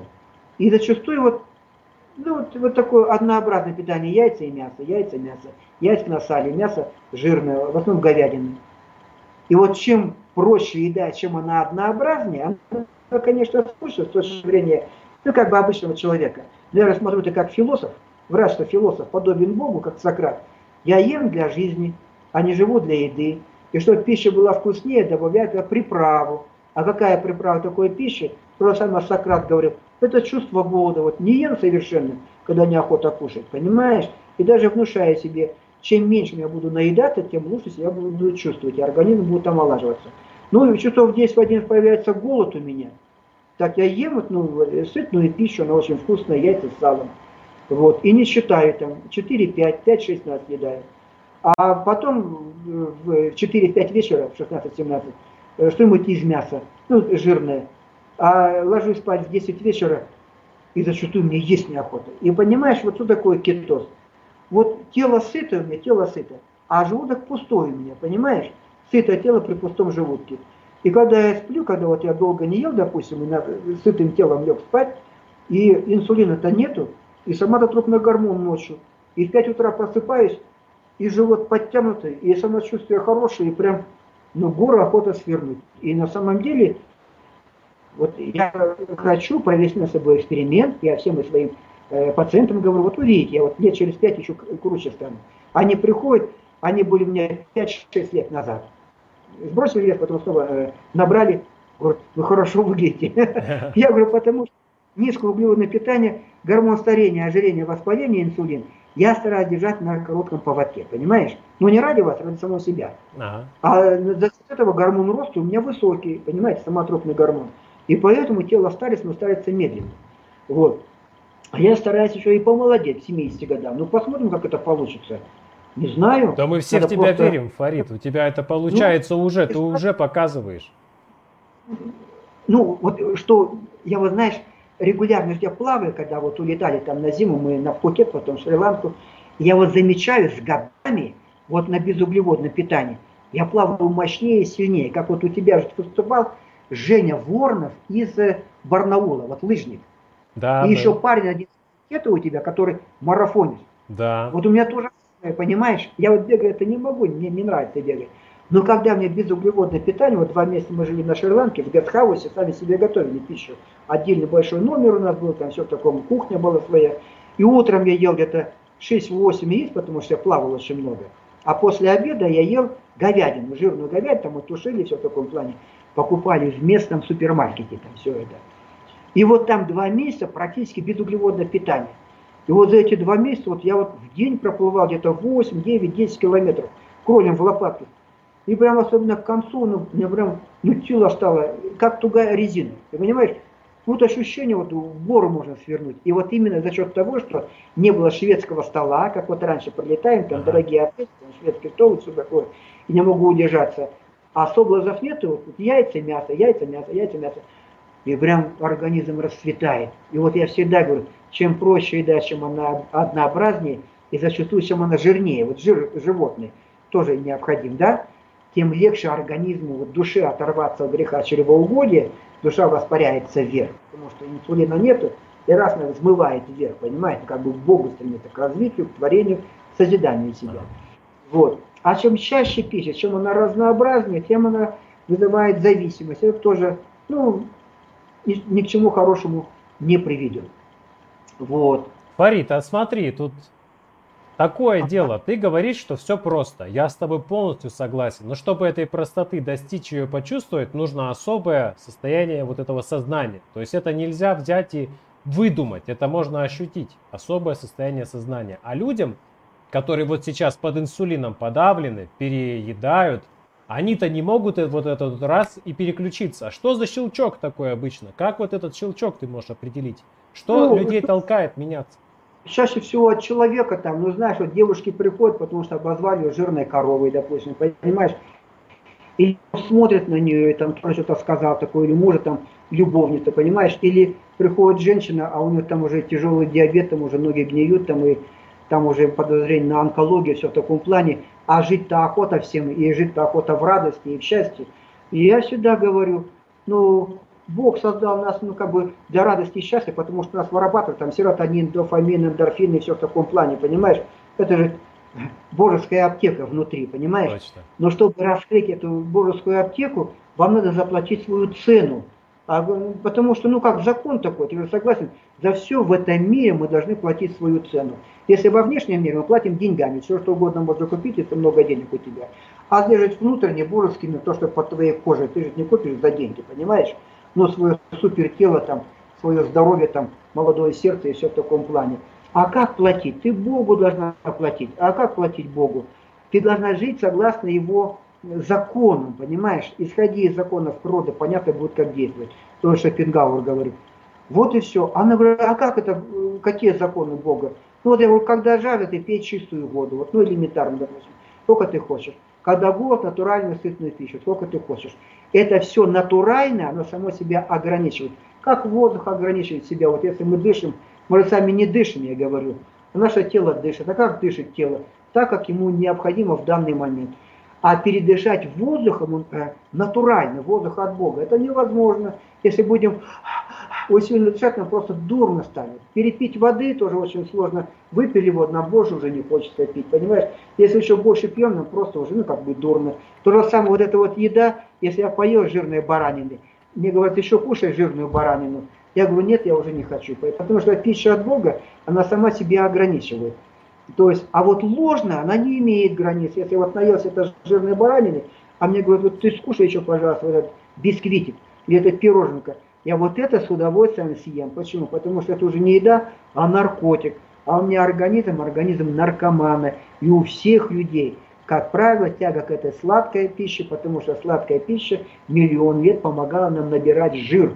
А жир миллион лет назад, это был э, как бы источник нашего спасения и силы. Это и богатство. Запас, условно говоря, денег наших, понимаешь, да. денег там. чем больше жира, тем больше шансов у организма выжить. И вот эта способность э, формировалась и оттачивалась миллионы лет эволюции. Тогда она спасала нашу жизнь. Инсулин, гормон спасения был тогда. А сейчас, наоборот, инсулин, гормон ожирения, болезней, э, воспаления. и онкологии, онкологические гормоны. Нафиг он нам нужен. Понимаешь, да? И вот я говорю, пока мы молодые, наш эскалатор идет вверх. Эскалатор, да? Вот у меня э, внучок 5 э, лет, да? Крепенький такой парнишка. Вот что бы он ни делал, даже курить будет. Но все равно он насчет будет расти, становится сильнее и умнее. Потому что его эскалатор, пока молодой, идет вверх. Ну, лет в 25 он идет уже горизонтально, ага. так ведь, да? Лет до 40 до 50, а потом начинает уже снижаться вниз. А куда снижается мой эскалатор? В какие-то помойки, где там засанный продавленный матрас, где ампутированы ноги, слепота, слабоумие, понимаешь? Да. А мне же неохота там жить, внизу там, на этой помойке. Неохота жить наверху. И что я должен карабкаться сильно против хода этого эскалатора наверх. Понимаешь, о чем я говорю, да? Абсолютно. Ты пошел а обратно. Еще раз говорю, Никита, здесь делать ничего не надо. Наш организм самим Богом создан для радости и счастья. Только ты поставь его в его условия, он сам себе излечит. Согласен. Какие условия? Я и говорю, ты старайся больше двигаться. Прогулки, прогулки, прогулки. Не обязательно какая-то физкультура специальная, да? И старайся, ну вот именно питание, это 80% нашего здоровья, питание. Ну, чистая вода и натурально, сытно, калорийно, качественно, природная пища. И все время я им говорю, вы меня должны нахваливать, потому что я доктор-то от Бога, да, врач-философ, да, подобен Богу. Почему от Бога? Я же опираюсь на закон от Бога, законы мироздания исхожу не из человеческой логики, там вот калории, малории, это всякая ерунда, понимаешь, а из законов мироздания. И вот вы всегда, вот, вот домой придете, вы встаньте перед зеркалом, разденьтесь, потрогайте там за эти бока, там, и все, за свой живот, и скажите, что доктор-то требует? Он требует голодать. Но когда голодать? Когда нету голода, а в принципе ничего сложного нет. А когда появляется голод, я могу есть что? И мясо, рыба, птица, яйца, сыр, жирную сметану, сливочное масло. У нас вот конская колбаса, козы, Круто. есть такое, жая. Обожаю конину, такая. обожаю. Можно поросенка с хреном, заливное, холодец, шашлычок, окорочок, можно сайрус, родину, скумбрию в масле. И посмотри в зеркало, потом положи свою руку на сердце и скажи, я дурой последний буду, я с таким шансом не воспользуюсь. Я говорю, я же не могу взять вас изменить. А я что, я помогу вам измениться, потому что так люди устроены, миллионы лет там мы жили в пещерах, так кто у нас был там, шаманы, колдуны, жрецы, которые управляли нашим э, по, поведением, так да? А сейчас это заменяют психоаналитики, психотерапевты. И вот люди так устроены, особенно женщины, когда кто-то ей что-то объясняет, объясняет, а потом потихоньку ее немножко расслабить, и потом ее императивно, приказательно, как будто вот я папа, а ты маленький ребеночек, ну транзактный анализ, да? Вот я взрослый, а ты ребенок, потому что работаем с твоим бессознательным, понимаешь, как религиозный ритуал. Я тебя внушаю, сладкая пища яд, кремы тортов не в желудке, вызывает раковые заболевания, картошка толстая, жирная, руки толстые, жирные ноги, отвратительный для окружающих вид, хлеб это складки жира на боках, которые не скрыть никакой одежды, потом говорю, это уродует тело, и связывают, допустим, это сладкое там э, трупный яд с желто-зеленым гноем после сладкой пищи, задыхаетесь, хрипите как астматик. Ну, такие грубые, грубо говоря, глупые такие слова, установки. Ну, это гипноз. Кремы тортов, пирожных, это мерзкая слизь на вздутом, рыхлом, вонючем животе утопленника, ну, типа такого, понимаешь? Но мы-то работаем уже не с разумом, с разумом работаем, рационально, психотерапия, когда я говорю на слово не верьте, проверяйте здравым смыслом. Когда я объясняю там про инсулин, инсулиновую резистентность, то все, а потом они настроены против углеводов и уже в приказательном э, тоне императивно, называется эмоционально-стрессовая групповая психотерапия. Рост внушай, но я их не кодирую. Вот э, многие боятся слова кодирование, по научному психосугестивному программированию. И даже не программирую. Я говорю, вы пришли с проблемой, и вы хотите перестроиться. И я помогу вам перестроиться. Но настолько, насколько вы сами хотите этого. Это один в один, как в религии. Вот там Христос и ходил по этой галилейской земле, а за ним слепые хромые. И они просят его, исцели, исцели, потому что ты сын Божий. А он-то говорит, а ты веришь, что я сын Божий? Там веришь вот это, да? Да. Он говорит, верую, говорит. Он говорит, по твоей вере воздастся. То есть он сам не лечил, он помогал ему лечить, согласно его вере измениться. Вот уже появляется ответственность самого человека. А в психотерапии самая это главная работа, само человек, я всегда говорю, выздоравливать это очень тяжелый труд. Я вам сочувствую, вас глубоко понимаю, но выздоравливать должны вы сами. Я буду работать с вами, но работать вы должны много больше, чем я. Но не ради меня, ради самой себя. И вот когда ты ответственность возлагаешь на самого пациента, вот тогда вот уже чувство вины у него проходит, и возникает ответственность. И здесь начинается вот конкретно, ну как бы его излечение, изменение. И мало того, я говорю, что вы обязаны читать мою книжку каждый день там, по 10-15 минут, и мало того, вы должны ее немножко конспектировать. Потому что когда вы пишете вот там что-то в красивый блокнотик, каллиграфическим почерком, это же психофизиология. Рука это мозг вынесен на периферию, когда вы что-то записываете. Вот то же самое, что Шопенгауэр говорил. И то, что говорил Сократ. Я ем ради жизни, а не живу ради еды. Как много вещей, без которых я прекрасно обхожусь. И там вот настрой там, сжигания жира в пламени кетоза, допустим, там, переписываете. Это прямо структурируется вот доминанту. То есть, когда проводим это эмоционально-стрессовую психотерапию, я помогаю сформировать доминанту очаг возбужденных нервных клеток против той пищи, которая провоцирует инсулин. И когда они пробуют такую пищу, возникает очень негативное ощущение, там, вплоть до рвоты, тошноты, потому что в конфузионном трансе, в конфузионном трансе организм, он беззащитный, буквально воспринимает все, что говорит вот это родитель. Родитель. Я родитель, а вы маленький ребенок, потому что бессознательно там интеллект двухлетнего ребенка. И здесь вам уже не 30, 40, 50 лет, вы уже не топ-менеджер, понимаете? А вы просто маленький ребенок. Вот такая игра у вас, понимаешь? И вот когда это внушаю, раз, и раз вот человек перестраивается. И потом он даже пробует эту пищу кушать, а ему не хочется. И проходит мимо этой пищи, как мимо булыжников. Но чаще всего такое. А там даже если начинает пробовать, потом возникает негативное ощущение. Но еще раз я говорю, эту программу можно сломать если вы раз за разом будете все это кушать, то сломаете код. Но код не панацея, просто как бы палочка, выручалочка на первое время, костыль на первое время, чтобы помочь ему удержаться 3, 4, 5, 6, 7 недель, это 10 недель вот так вот, 3-4 месяца вот так вот, да, чтобы потом вы привыкли с моей помощью к этому стилю питания, на котором голод у вас исчезает, калорий считать не нужно, тело омолаживает, кожа становится бархатной, глазки блестят, и вы неуязвимы перед чувством голода. И как этот йог Миларепа, вы говорите, я ни в чем не нуждаюсь. И начинаете понимать, что говорил Шопенгауэр, как счастлива страна, которая нуждается в, мал, в малом возде, во чем не нуждается. Из людей счастлив тот, у кого много внутренних богатств. И кто имеет доступ к этим богатствам, понимаешь? И то для развлечения требует извне совсем немного. Или же ничего. Вот он написал кетоз. Хотя понятия не имею, что такое кетоз, но я говорю, внутреннее благо, это самое главное, и доступ к этим внутренним благам. Глупца в роскошной мантии, его жалкая пустота. А высокий ум оживляет, населяет своими мыслями самую невзрачную обстановку. Вот, он, вот такой, говорю, вот развитие себя, это самый короткий и правильный и единственный путь к счастью. Это развитие, это идти к Богу. Абсолютно. Не надо молиться. Развивать, творить, создавать, становиться мудрее, умнее, грамотнее, сильнее, красивее, здоровее. Вот это есть Богу угодное дело. Супер, Фарид. А вот такой вопрос люди задают в чате. Тебя благодарят за то, что ты такой искренний, умный. А еще вопрос такой. Вот те, кто уже борются, вот они осознали, что у них проблема. Они чувствуют, что на них вот это накатывает желание углеводов. Они стараются бороться. Можно ли как-то облегчить эту, эту борьбу, может быть, отвлечься на какие-то физические занятия? Или надо вот терпеть, просто взять силу воли в кулак и стараться ждать? Что Нет, посоветуешь? Тут я говорю всегда, не столько сила воли. Вот сила воли, как вот бороться с голодом? Голод сильнее воли.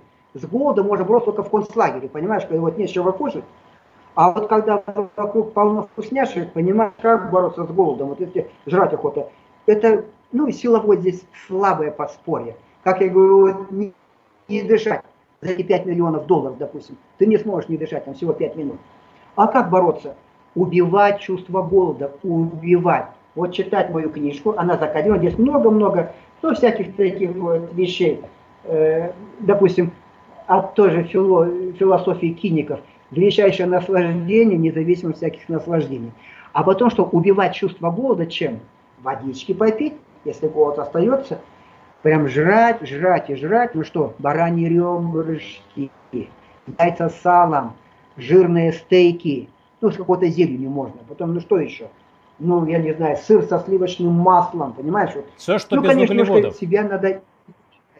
Что тебе лучше подходит? Вот для меня стейки подходят вообще. Как вот ты э, э, готовил, конечно, но стейк у меня практически сырые. Там буквально минуту жарю, с одной стороны, с другой стороны, и внутри кровь. Вот для меня это лучше все подходит. А кому-то не подходит, кому-то лучше яйца с салом, а кому-то яйца с салом не идут, что-то другое вот так вот. Но всегда человек может, изучая себя, найти вот свой стиль низкоуглеводного питания. А я говорю, низкое углеводное питание – это панацея практически всех болезней. Почему? Оно взято из мироздания, потому что никуда не денешься. Мы вот как сейчас кушаем, хлеб, картошка, крупы, каши там и э, конфеты, такого никогда не ели. Понимаешь? Даже сто лет назад совсем другое питание было. А тысячу, две тысячи, три тысячи лет назад все питание было низкоуглеводным. Ну и как все на низкоуглеводное питание, охотники, кочевники, они крепкие, здоровые, зубы целые, кости крепкие. А землепашцы, да, ну это же Фермеры. конкретно известно. Эволюционная палеантропология. Низкий рост, гнилые зубы, хрупкие кости, понимаешь? То есть для социума много выгоднее углеводистая пища, потому что можно жить от седла, понимаешь? Но для организма, мы же живем не для социума, а для себя. Вот для нашей физиологии лучше всего пища от Бога. Белок и жир. Жир и белок, понимаешь? Ну, углеводы в виде там, ну, каких там травы, там, э, каких-то салатиков. А можно и без углеводов пожить какое-то время. Ничего страшного не случится. И как этим людям, еще раз говорю, смотри, если кто-то настроился, я всегда говорю, это не просто, не просто. Но и таскать на себе сороковник жира, целую стиральную машинку таскать себе, и спать ложиться с ней, и вставать, и в туалет идти с этим куском жира, и на работу, и это тоже не подарок, так ведь? И одеть ничего не нужно, и депрессия тяжелая. И ноги Я говорю, отрезать потом. заплати свою цену. Я, ось- я говорю, ты давай начинай голодать. Как с алкоголиком я работал, ты все, что положено тебе выпить, ты свою цистерну водки давно уже выпил, понимаешь? Тебе надо правде смотреть в глаза. Ты внутри коллега, ты можешь жить нормально, чтобы семья, деньги, уважение на работе, только при условии абсолютной трезвости. А у мира не получится. Как вот Иванушка дурачок, вот помнишь, в сказках, он проходит через лес, заколдованный, чтобы спасти царевну, которая на том конце леса, понимаешь? Но условия он не имеет права оборачиваться влево, ни вправо. Если обернется, он сразу же превратится в камень, понимаешь? И вот он попер, попер вперед, не оглядываясь, без поворота. И там голоса слева, справа, сзади, все его говорят, Иван, туда-сюда, а он идет вперед и выходит своей царевне, понимаешь? Вот то же самое и алкоголь. И вы, я говорю, ты в наглую начинай голодать, потому что голод очистит тебя, голод делает тебя, ну, как бы, ну, как бы свободным от еды, там, голодать. Ну как голодать? Когда нету голода, ты голодай. Когда появляется голод, не бойся его. Люди голодают целый год, бывают такие вот там, такие, жиробаты голодают целый год. Я говорю, попей водички, ты не умрешь. Вдруг это не голод, а жажда. Если голод прошел, да возьми и не ешь еще. Это дисциплинка. Цена дисциплины всегда меньше цены той боли, которая получает сожаление об упущенном шансе. Тебе шанс дается. Голод остался, открывая аптечку от голода, это холодильник. И там должно быть полно всяких лекарств. А такие лекарства в холодильнике хороший кусок мяса, хороший кусок курицы, яйца, там, пяточку, э, все что угодно. И вот ты возьми и не спеша прими это лекарство. От каждого недуга в этом мире есть свое лекарство же, да? От головы анальгин, от сердца валидол. А от голода это вот именно натуральная сытная калорийная пища, которая не провоцирует инсулин. И не ной, не ной, я говорю, я нытиков не люблю.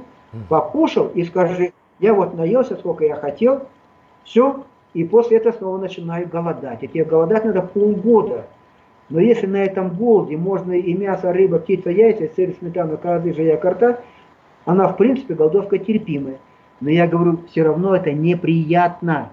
Приятнее всего ничего не делать, лежать на диване, жрать эти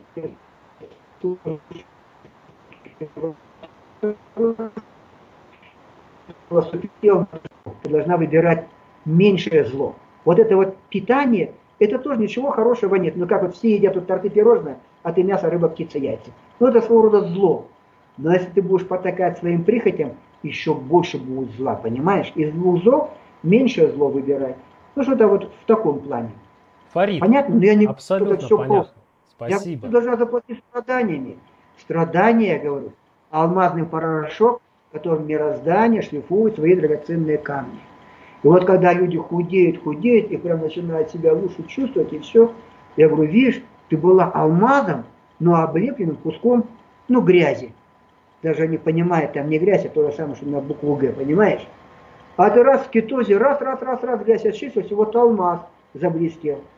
Но если ты хочешь стать бриллиантом и засверкать всеми гранями своей личности, ты возьми, попробуй хотя бы недели 3-4 карнивор и силовые упражнения. Ну, карнивор это ну, питание животными продуктами, чисто животными продуктами. И когда вот люди начинают так вот питаться, вот у меня одна была женщина, супруг очень богатого, богатого бизнесмена, который у меня худел, и она тоже пришла, а у нее диабет 7,8, и мать умирала от диабета, у нее очень тяжело умирала, и она как бы про это все хорошо знает, и напугал ее, она прямо плакала, тоже обозвал ее калекой, что у нее э, углеводный обмен-то сорван. Вот. Она в шестнадцатом году, в шестнадцатом году, она за два года похудела там килограмм на 12, но вес не, не, небольшой был. А потом начала заниматься в спортзале, а потом она поехала на озеро Алаколь у нас летом.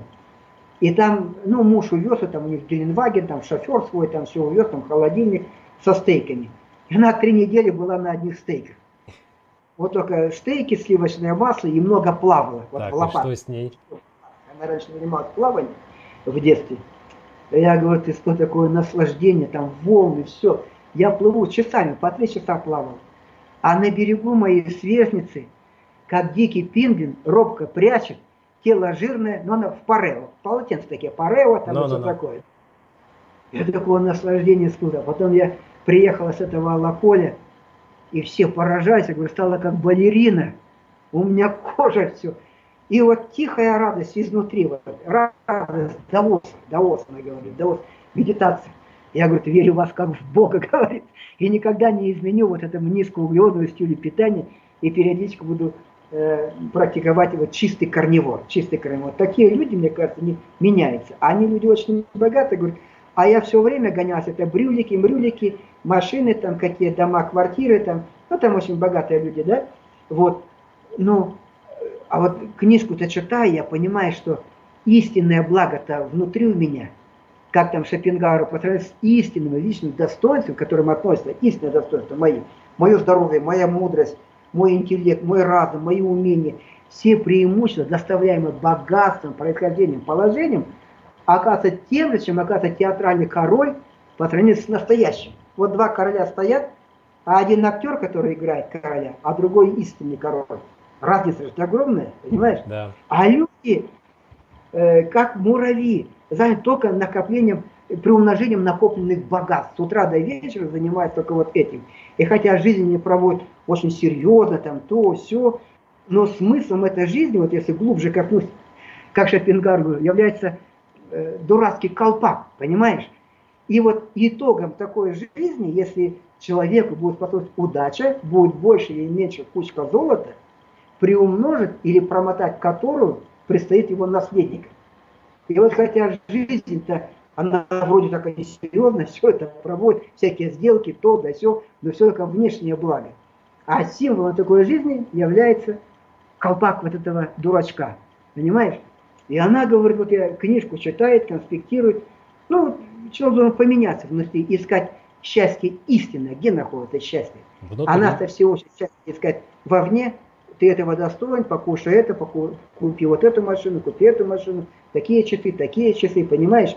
Это, конечно, для экономики хорошо, но для развития человека, наоборот, его ну, привязанность, большое количество привязанности нашу жизнь превращает в страдания.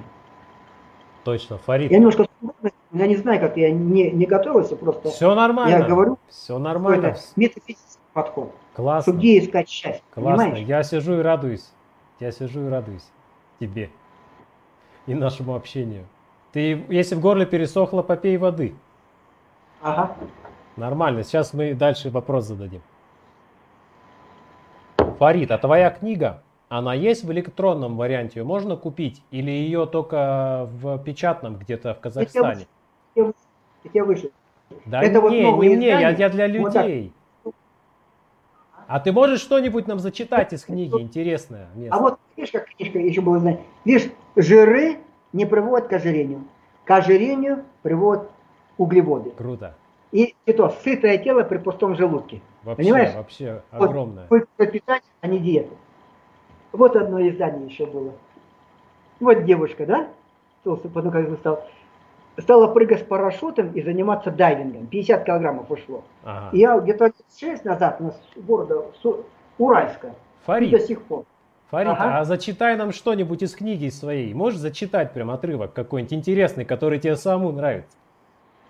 Ради бога. Давай. Все нормально, Ради... мы не торопимся. Вот что тебе самого, вот самый отрывок, который тебе больше всего нравится, и твоим пациентам они его, может быть, прям выделяют, подчеркивают. Ага. И вот только в апреле 2018 года Фарид Хачат сказал, Сауле, два года назад ты, как и большинство окружающих тебя людей, была прекрасным алмазом, но алмазом в глубине огромнейшего куска грязи.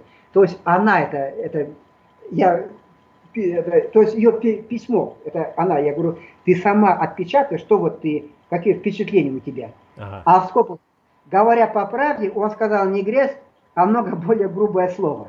За эти два года кетопитания ты очистила алмаз от грязи, что само по себе очень неплохо, но если ты хочешь отшлифовать этот алмаз до состояния драгоценного бриллианта, чтобы засверкать всеми гранями своей личности и по-настоящему омолодиться, практически до организма ребенка, переходи на чистый корневор, питание хищника. А я за эти два года уже ощутила это постоянное внутреннее блаженство и легкость. Я стала послушной, поверив в него как в Бога. Купила глюкометр, кетоновые полоски, запаслась рекомендованной литературой, пакеты питания, забила холодильник необходимыми лекарствами от голода, закупила пищевые добавки, алкарнитин, минералы, магний, цинк, хром, селен и начала. Записалась в фитнес-центр на занятия с отягощениями так как они, по мнению Фарида Хасяновича, для омоложения организма много эффективнее, чем аэробика. Я тоже говорю, качаться вам надо. Наняла тренера, который вначале меня пугал вредом высокого жирового питания, все пытался посадить на фрукты и кашки шестиразовым питанием, часто и по чуть-чуть. У него совершенно не было понятия о карнивории, и он никак не мог понять, как это можно тренироваться, питаясь одним жирным мясом и без гликогена в мышцах. Но я вкратце на пальцах объяснил ему, что такое кетоз, и дал почитать книжку доктора. Читай и просвещайся. Всю весну и лето я регулярно занималась в спортзале, на тренажерах, качании, совершала длительно прогулки на Теренкуре в Алматы. Я, кстати, тоже живу на Теренкуре. Соблюдая все правила кетопитания, двухразовое, последний прием пищи не позднее 17-18 часов, а иногда и после трех часов из-за выраженных кетоза ничего не ела. И именно в такие дни мой сон был как у младенца, с ранним вставанием до 5 утра. Вот там в кетозе, что интересно, вот просыпайся без 15 5, и прям уже все, спать неохота, и энергии много. Да. Это вот характер. Из углеводов только салатная зелень, огурцы да квашеная капуста, и то не каждый день. Но ре... нередки были дни совсем без овощей. А из питания в основном жирная баранина, говядина, конина, внутренности бронекофе. Проблема карнивора в том, вот что интересно – что еды много, но есть не хочется. Дело в том, что яичные желтки с салом или жирную баранину практически невозможно есть тогда, когда ты сытая. Такая пища хорошо, хороша только при истинном голоде, а в этом случае нет более эффективного лекарства от голода, чем наши любимые бараньи ребрышки, говяжий стейк, жирные козы и чай со сливочным маслом. А пищу бедного человека, плюшки, ватрушки, сладости, рис, картошка фри и прочий углеводный мусор – особенно сладкие шипучки, хочется и можно есть и пить даже на фоне полной сытости и отсутствия жажды. Именно поэтому сладкое всегда у нас на десерт, и вот в этом-то и вся проблема. На протяжении тысячи лет еды, как правило, не хватало, и сладкое на десерт способствовало накоплению жирка, что было очень выгодно с точки зрения выживания. Сейчас совершенно другое время и другие возможности, но стереотипы, тем не менее, управляют нами. И у меня на кетопитании Шевченко внутренний детский голосок хнычет, как же так? Вот это к твоим пациентам обращаюсь. Так. Только вокруг разных вкусняшек. Надо есть. Э, надо есть. Ведь это нам любимыми бабушками и дедушками вдал с детства. А есть-то и неохота. Но я сразу же ему, организму своему, объясняю, что ты у меня уже давно не ребенок, и расти тебе не нужен. Наоборот, для большего счастья тебе нужны не жир, жирно отвисшие бока, а выносливость поджары волчицы и легкая прыгучесть грациозной, грациозной пантеры. А чем меньшим количеством сытной пищи ты наедаешься, тем здоровее и моложе становишься. И как следствие любить, любить. А это наша базовая потребность. Мы же стадное животное, хотим, чтобы да. нас любили. Тебя будет больше. И вот смотри, что интересно. Середины июля я запланировал отдых на озере Алакой. Четко для себя решил, я буду жить как дикарь в частном секторе. Главное, чтобы был холодильник, газовая плита и непременно рядом с озером. Закупила все необходимые продукты в городе. 50 штук вакуумированных говяжьих стейков. В Алматы есть несколько магазинов, специализированных на ферментировании стейков. Да? Нашла через знакомых хорошее место, и водитель мужа заставил меня на Алакой. И все 25 дней я голодала, в кавычках, на одних стейках. То есть ничего не ела, а когда голодно, кушала стейк. И бронекофе. Даже овощи убрала, то есть зерокар. Очень много, до 3 часов в день, плавала кролем в лопатках, как мне рекомендовал Фарид Хася. Дело в том, что при плавании в лопатках большая нагрузка ложится на мышечную систему, что способствует синтезу мощных жиросжигающих младших гормонов, тестостерона и самотрупного гормона. Плаваю я очень неплохо, так как несколько лет в детстве ходила на секцию плавания. И вскоре мои кетополоски стали темно-бордовыми. А сейчас про состояние подробнее. Вот интересно будет, это замотивирует многих. Давай. Во-первых, я стала чувствовать себя ребенком. И многие говорят, я как ребенок. А я сам, мне вот 65 лет, понимаешь, а я вот хожу в баню, там того спа, а мне даже неудобно, там все мужики, ну, 40 уже пузатые такие, понимаешь? А мне такое ощущение, как будто мне лет 30. Стало все себе ребенок.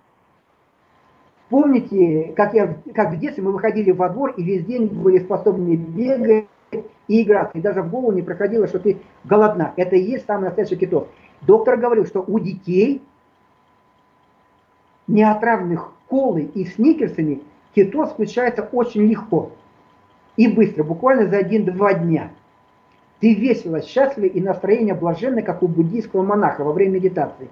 И какая-то восторженность от всего происходящего, особенно когда при сильном ветре и шторме ты наслаждаешься невесомостью, словно летая в высоченных волнах далеко от берега Волоколи, а на пляже твои толстые и рыхлые ровесницы и ровесники, как жирные пингвины, в скобках Максим Горький, буревестник, робко прячет тело жирное парео и пляжных полотенцах. Ну и вот э, самое главное понять, что это состояние идет не из головы, вот не из головы. Вот, вот, как вот. Психологи говорят, ну головы там, это жир, это броня, там надо и что такое. А то есть этот не метод Луизы Хей, где надо с утра до вечера бубнить себе под нос, э, что я самая красивая и счастливая. Фарид хотят, в общем-то, не против самовнушения аффирмации, но не сознание, а бессознательной и биохимия организма он все-таки ставит на первое место. А это состояние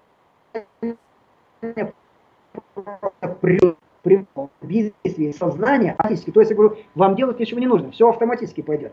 Бессознательно и постоянно.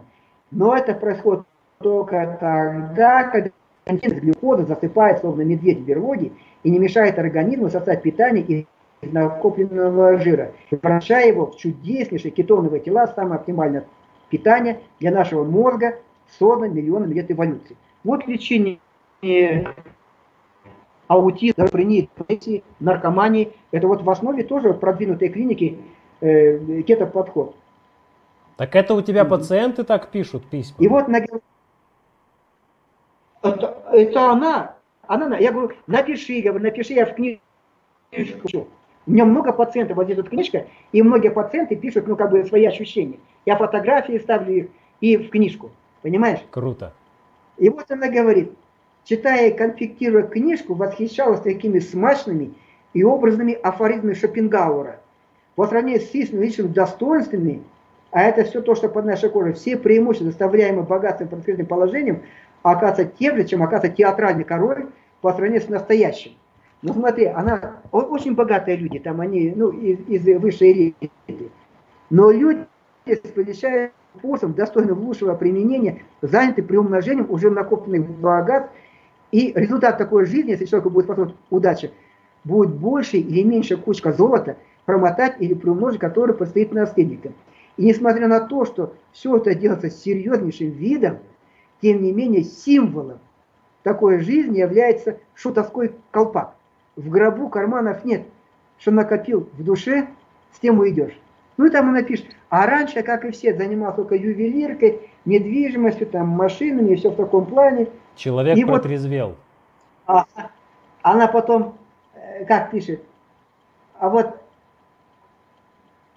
три месяца чистого кета, 25 дней карнивора, и ты в отличной, не только физической, но и психоэмоциональной форме, и чувствую себя молодой, здоровой, веселой э, девчушкой.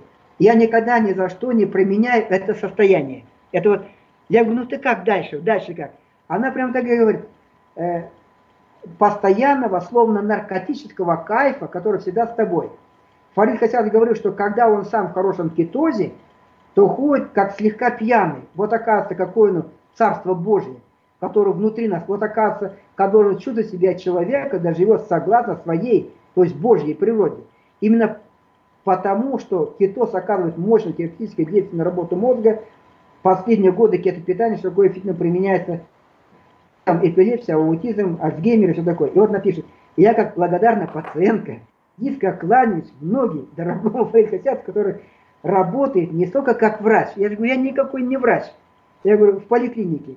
А как тренер, учитель и философ, показывающий нам именно то место, где находится наше истинное, а не ложное счастье. А наше истинное счастье только внутри нас – но правда и там его найти непросто, надо постараться. Но совершенно невозможно найти его в другом месте. Это вот она написала. Это понимаете? же как человека прорвало, ага. как, как она почувствовала. Там такие вот вещи. И вот я иногда как бы рассказываю там своим пациентам, чтобы их замотивировать, читать книжку. Кстати, вы возьмите, немножко законспектируйте, когда переписываете рукой, это много, ну как бы мощнее формирует вашу э, как бы подсад... Э, доминанту. Да. Вот я говорю, с алкоголиком работал, у меня алкоголики, понимаешь, вот я, это называется метод Штычко, я же давно, мне сколько, мне 40 лет стажа, да? И вот он говорит, я не могу, вот пиво тянет, я не могу, пиво тянет. Я говорю, ну, тебе надо все-таки с пивом поосторожнее, потому что там э, не буди лихо, пока на тихо. Я говорю, ну давай вот так вот сделай. Вот смотри, вот тебе что самое противное, вот, что вот ты вот вызвать тебе тошноту, рвоту. Ну, он не знает, что для него самое противное. Ты слышишь, что, что я говорю, да? Да, да. Это слышу. вот конкретно психофизиология, это бессознательно, понимаешь? Я говорю, ну вот, ну ребенок у тебя же там был ребенок, как он вот когда какает, там жидкий понос у него, там все в таком плане. Внешне похоже на пиво. А ты представь, что это пиво, это вот жидкий детский понос. Но не просто представь, а ты сто раз должен записать. Пиво по вкусу и запаху напоминает детский жидкий понос. Вот так. И вот он пишет сто раз за день. Пиво – это детский жидкий понос. Пиво – детский жидкий понос. Он пишет рукой своей, не спеша. Это задание. Они же не платно лечатся, понимаешь? Лечение дорогое. И когда лечение дорогое, тогда они все выполняют, все рекомендации. То есть не бесплатно, там платно же лечатся, понимаешь? А потом он говорит, я не могу даже думать о пиве. То есть это конкретно, вот это вот, ну, именно с точки зрения психофизиологии, был такой академик Шичков, вот он разработал такую методику, когда ты записываешь что-то, понимаешь, это вот сильно как бы впечатывается в твой мозг. И если вот запись, допустим, это афоризмы Шопенгауэра, там, что Синека говорил, что Диоген говорил, понимаешь, это прям встраивается в мозг, и вот потом действительно человек начинает жить так, да ничего мне на свете не нужно, все, что нужно у меня есть внутри. И появляется внутренняя свобода, и вот именно свобода от переедания.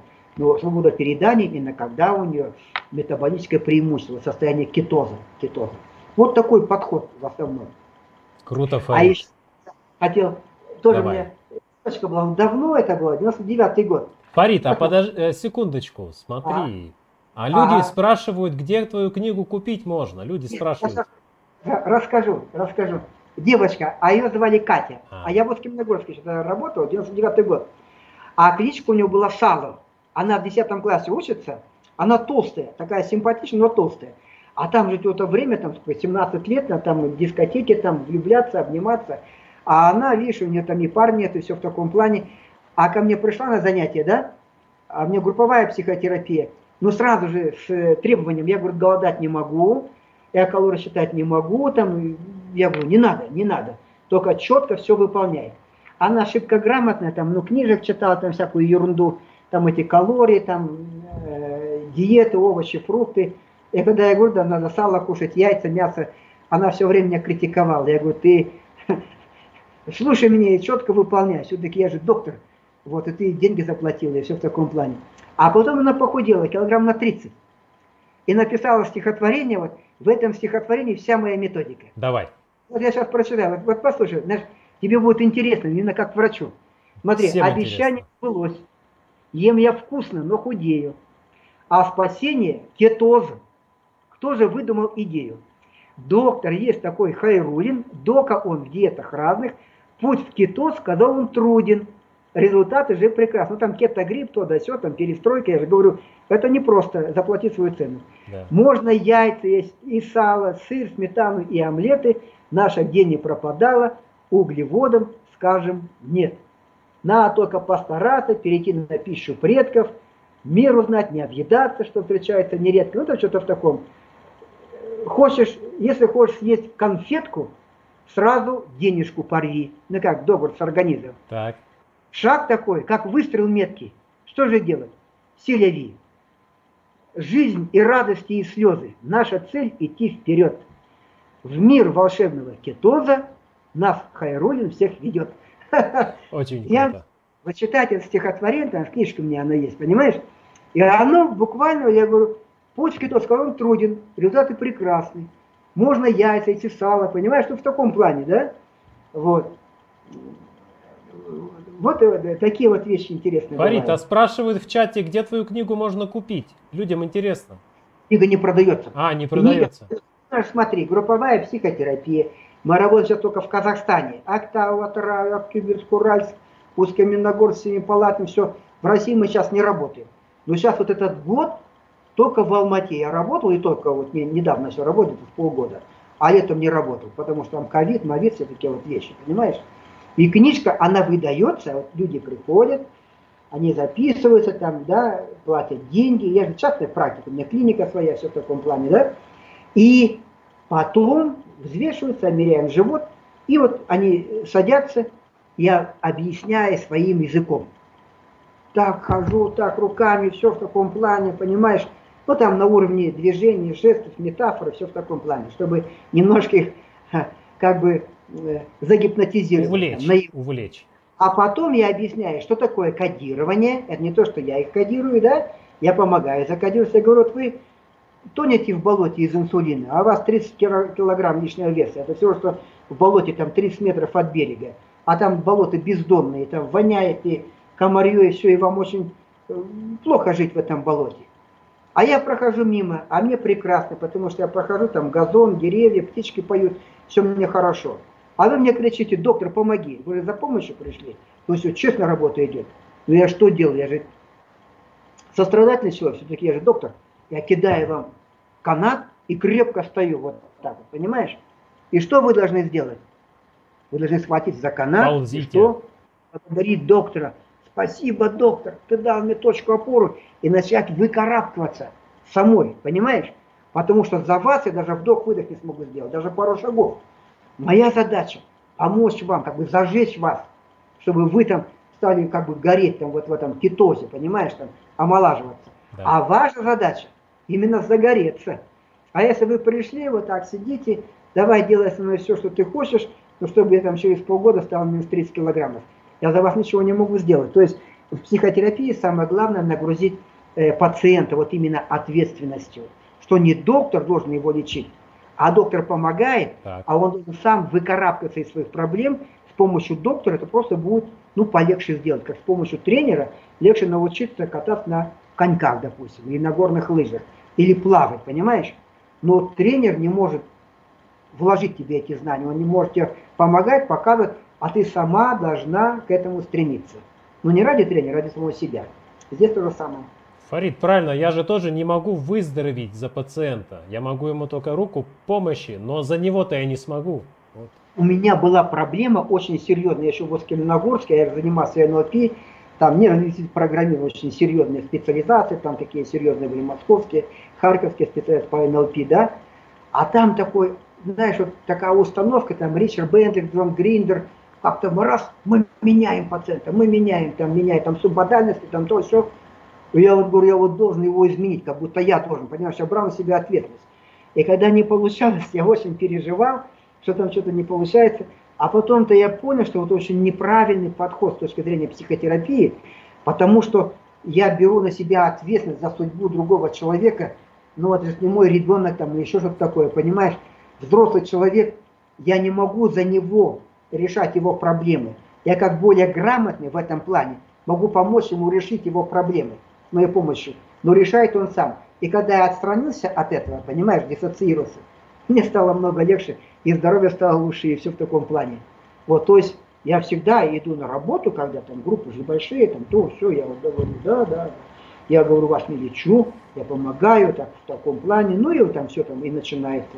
Вот про эту философию, про эту религию, про эти зацепки души, про это отрывание души, там, чтобы больше радости, счастья, легкости, независимость от всяких там э, э, наслаждений, и дает нам величайшее наслаждение, что дорога в рай, она идет через страдания, дорога в страдания в ад идет через рай, через потакание своим прихотям. И вот так, так, так, раз, и потом подводим их к эмоционально-стрессовой психотерапии, и рост, рост, рост, и раз, потом кодирование проводим. Но кодирование как вот мы давим. Я, конечно, давлю для того, чтобы они лучше это восприняли. Я говорю, так человек устроен, когда кто-то ему приказывает вот так вот, ему легче это все, ну, как бы принять. То есть, когда он к этому готов. Когда его со стороны, когда, да. И прям со стороны прям рассказали, ты брось это, прекрати, все нормально, все будет хорошо, вот так вот. Ну, надо императивное внушение.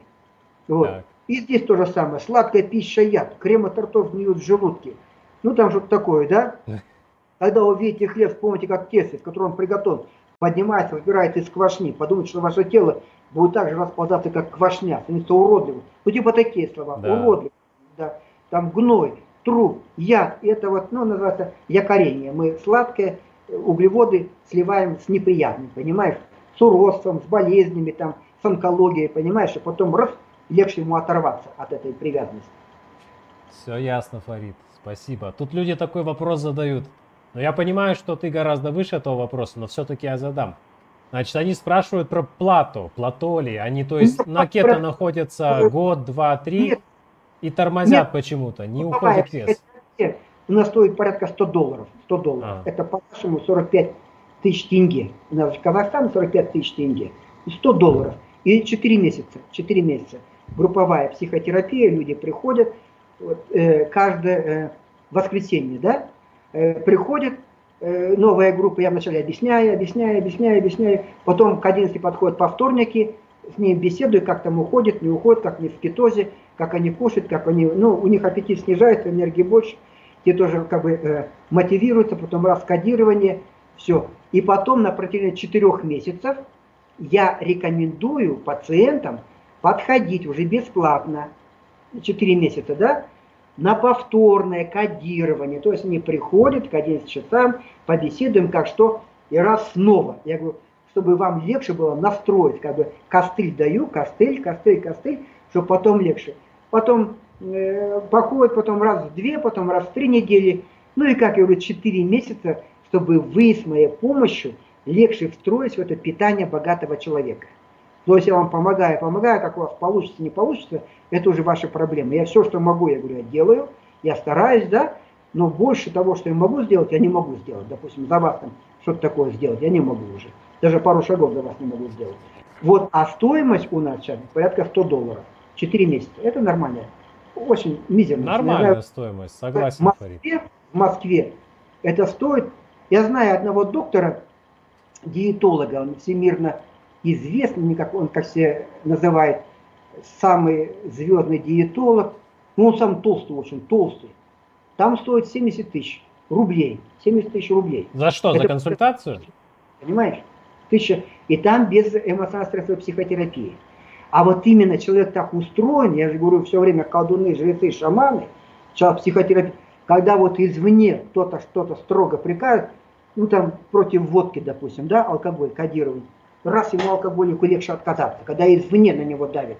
Не то, что он сам говорит, я брошу пить, брошу пить, брошу пить, а когда извне. То же самое здесь. Так человек устроен, я сам так устроен. Если мне кто-то скажет мои проблемы, раз ты прекрати об этом думать, еще все нормально, вот так вот. Кто-то вот, человек, который как бы ну, для меня является авторитетом, да, да. мне раз, раз легче измениться. А саму собой мне сложнее.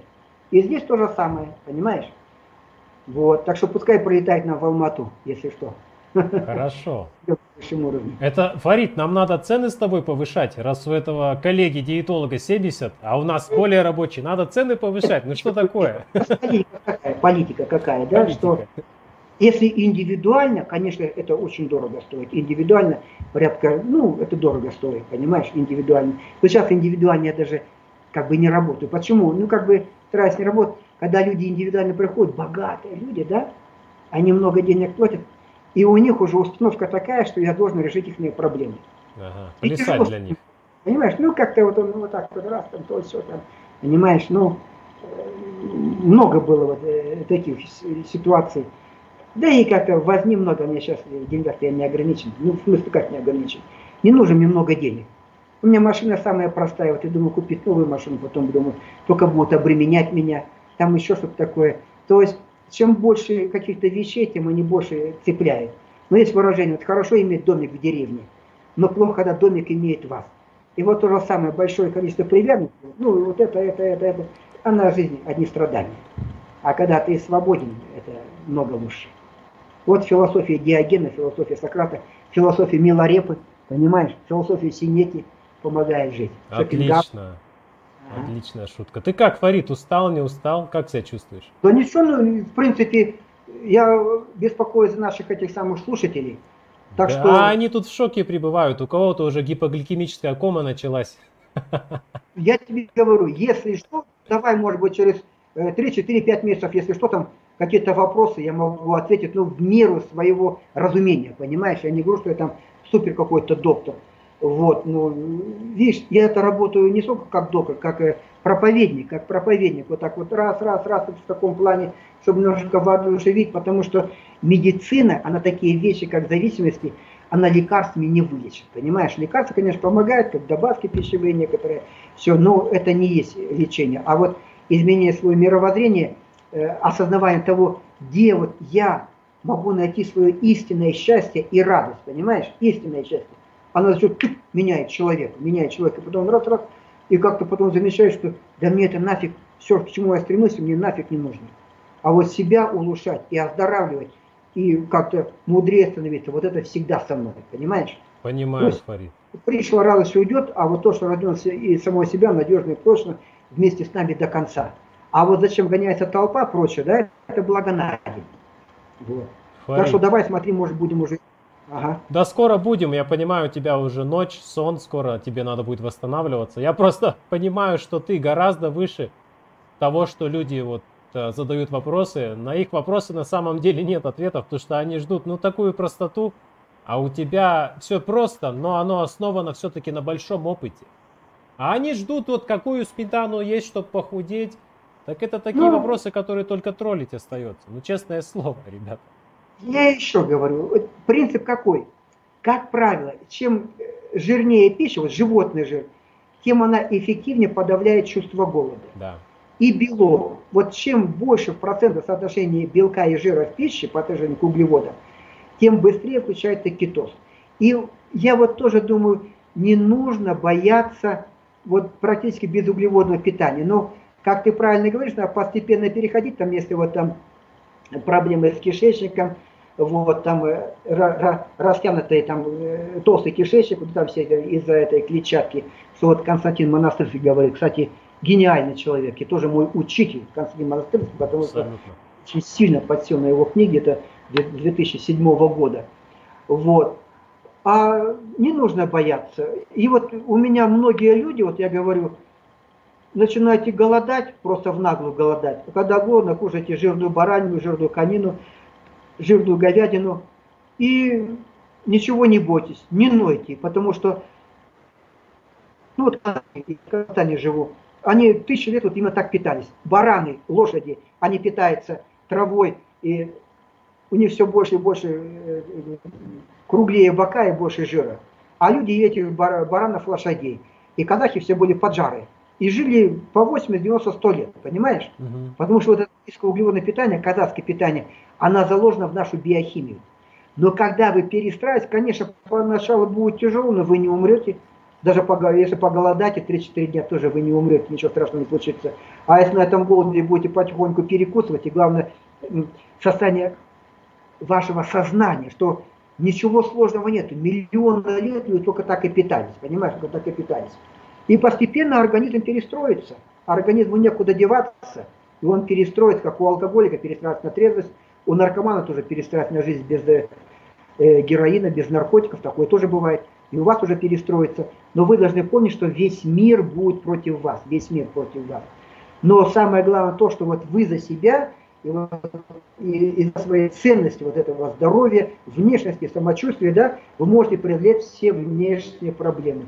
Тем более, когда у вас не будет чувства голода. Потому что вот когда голод и терпеть голод, это практически невозможно.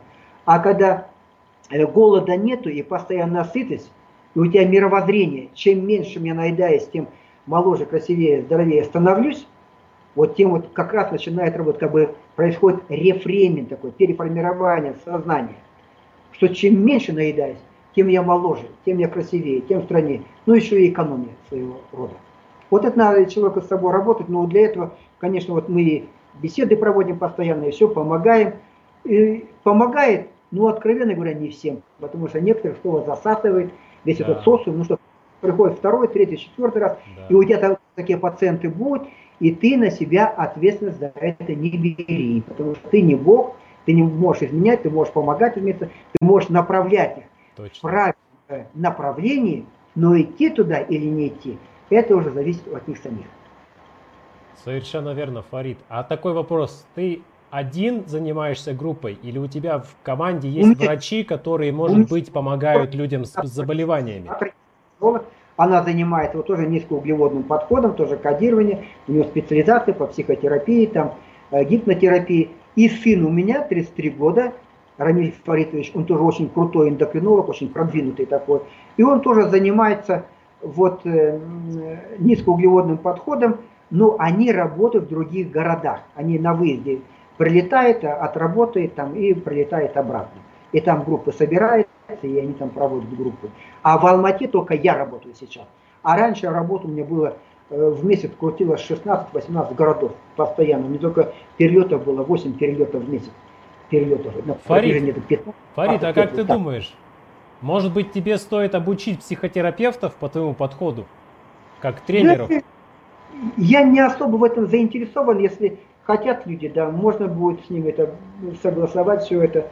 Ну, я не знаю, как-то я об этом не думал. И видишь, какое дело. Я сейчас на пенсии, мне 65 лет, понимаешь?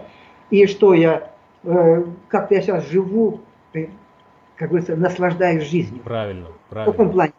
Досуг. Вот я говорю, Сакрат говорил, наличие досуга – это как бы более, более лучше, чем обладание девой, вот говорил Сократ. Да, да. Ну, более предпочтительно, чем обладание девой, досуг, понимаешь? А у меня никогда не было свободного времени. Я очень э, серьезно катаюсь на горных лыжах, регулярно хожу в баню, только в бассейн не хожу, потому что как-то мне сейчас сложно там все такое. Скоро начнется лето, там буду ходить в бассейн, там у нас зона отдыха. И время свободное, ну просто смотрю интернет, твои стримы смотрю, должен сказать, вот у тебя уникальные стримы отличаются тем, что они очень подробные, обстоятельные, и они научно обоснованы. Ты э, как бы опираешься вот на все эти исследования, ты доказываешь, что вот на крысах, на свиньях нельзя сравнивать с человеком, Абсолютно. понимаешь? И что все исследования, как бы английские ученые там или ученые там, да, они обнаружили, что очень часто, процентов может 80-90, они ищут не там, где нужно, понимаешь? Точно. Вот, и как э, 50 лет все люди говорили, закон сохранения энергии, калории превыше всего, калория есть калория, меньше ешь и больше двигайся, а все оказалось совсем не так. А еще в 30-е годы говорили, что это как бы э, в основе всего лежат гормональные нарушения. Ну, Точно. Ну, немецкие технологи говорили. Вот. Так что я должен отдать тебе э, долг уважения, долг уважения. И ты у нас в СНГ, в СНГ, мне кажется, ведущий специалист именно по низкоуглеродному питанию. Кто там еще? Генералов есть, Ковальков есть, понимаешь? Ну там как бы... А вот такие стримы, как у тебя, и такое количество, такие грамотные стримы, я больше ни у кого нету. Больше ни Спасибо, нету. Фарид, очень приятно от тебя именно получить такую похвалу. Серьезно, я регулярно, я же пробежки делаю, слушаю твои стримы, прогулку делаю, слушаю, занимаюсь физкультурой. Я слушаю, там, понимаешь, все очень грамотно и очень... И мы с тобой как близнецы-братья, только чуть-чуть постарше тебя. Точно. Как я Константину Монастырскому тоже писал, говорю, вы знаете, у нас с вами все одинаково. Вот. И у меня был диабет, и у вас диабет был, да? Я излечился при помощи низкоуглеродного подхода. И вы тоже. Правда, я раньше его. Он где-то в 2000 году, а у меня было в 91-92 году, понимаешь? Но мы не были знакомы с ним. А потом я книжку нашел в интернете «Нарушение углеводного обмена» в 2005 году. Прям супер книжки. Я отпечатал его, там не отпечатали, прямо на мне в бумажном варианте. И функциональное питание. Эти книжки наизусть знаю. У него стиль такой шикарный, прям гениальный. Такой острый, такой немножко злобный такой немножко агрессивный и прям боится авторитетов. А у меня советская школа, если мне скажут профессор, доктор наук, я как-то немножко тушуюсь. Ну, раньше как бы немножко, ну это же профессор, туда-сюда. А зачастую, как она говорит, чем больше у доктора, тем зачастую быстрее он загонит вас, ну, как говорится, ваши проблемы. Точно. Да, это Константину большой от нас привет за то, что он нас с тобой Огромный вдохновил уважение ему, если ты с ним общаешься, привет передай, Передам. что он для меня э, первый учитель, Константин. Конечно, первый это Аткинс, там я с Аткинса начал, но Константин, его книжки, просто я наизусть знаю его книжки. Да, он действительно для нас просто изумруд. Это действительно так. И сам по себе ему сейчас сколько? Не 65, ему 67 лет. Да. Он да. выглядит тоже, да, такой и подтянутый, и все в таком плане. И главное, он очень-очень харизматичный и очень интеллектуальный. Вот он раз проблема, он в медицине разобрался лучше профессоров. Да. Вот он, он это самое, компьютерная деятельность у него какая-то очень серьезная, так ведь, да? Да, Что, он сейчас занимается сейчас это у него там цифровым. Дела, ну, так ведь, да, вот уже говорил, да, он да. Же, Гейтом и все, и он там, это еще чуть ли не в 90-е годы там, в таком плане, это очень продвинутый человек, очень незаурядная личность. Я считаю, гениальный человек. Абсолютно, я тоже. И тоже Гениальный. Спасибо, Фарид, ты тоже гениальный. Нравится, не нравится. Ты очень хорошо идешь. У тебя психиатрия, иммунология, гастроэнтерология, понимаешь? И философия, потом философия. Вот я тебе советую. Философия стоицизма, философия Шопенгауэра. Этого достаточно для счастливой жизни. Ну, я как раз иду вот по нашим общим стопам. Следую нашему безуглеводному пути тоже. С периодическими, конечно, послаблениями, но Пока здоровье позволяет, балуюсь иногда. Это жизнь, понимаешь? Это... И вот я тоже иногда раз и плов поем, иногда вот этого все такое. Потому что, ну как, называется метаболическая гибкость. Вот нет такой необходимости, мне так хорошо себя чувствую, прямо жестко загонять себя прямо в строгий кетоз. Но когда я пробовал конкретно вот это э, карнивор питание, вот эти стейки, там вот действительно вот этот серотонин, серотонин прет и прет, прет и какая-то тихая радость и какая-то свобода, если как какое-то наркотическое опьянение. Ну, в принципе, потом как-то адаптируешься к этому, уже как бы этого не нужно, и так все хорошо, и начинаешь и это кушать, и это кушать, ну, как бы в меру. И порядка где-то 30, 40, 50 углеводов мне организм выдерживает, выдерживает, 30, 40, 50. Но чуть больше уже начинается проблема. Ну, нормально. Ну, ладно, да, да Никита, мы тогда своих э, слушателей даже мы замучили. Да пусть мучаются. Ага. Пусть мучаются. Когда так они что... еще такое услышат? Я понимаю, ага. пора отдыхать тебе. Если вдруг кого-то заинтересует, давай вместо 3-4, там пусть подготовят вопросы, но самое главное здесь, я тоже говорю, философия, ну правильно понимание жизни, откуда искать истинное здоровье. Вот в лекарствах здоровья не найдешь, как вот еще Точно. Амос говорил, кардиохирург киевский, да, знаменитый. Он говорит, ну врачи там лечат только симптоматически, а истинное здоровье надо зарабатывать. А как зарабатывать? исходить из законов природы, понимаешь? Вот, э, и вот это основа. С одной стороны, очень сложно, а с другой стороны, святая простота. Вот на этом мы и закончим, на святой простоте, Фарид. Большое спасибо тебе сегодня за встречу. А тебе огромное спасибо, Никита. Успехов тебе, здоровья, счастья и хорошей жизни. Ну все, я надеюсь, мы с тобой увидимся скоро. Я в сентябре планирую в Москву прилететь с супругой, да, а потом мы в Сочи полетим, да, и хотел бы с тобой пообщаться там. Как раз ага. увидимся. Созвонимся. Ну все, спокойной ночи. Счастливы. Пока. Ага. До свидания.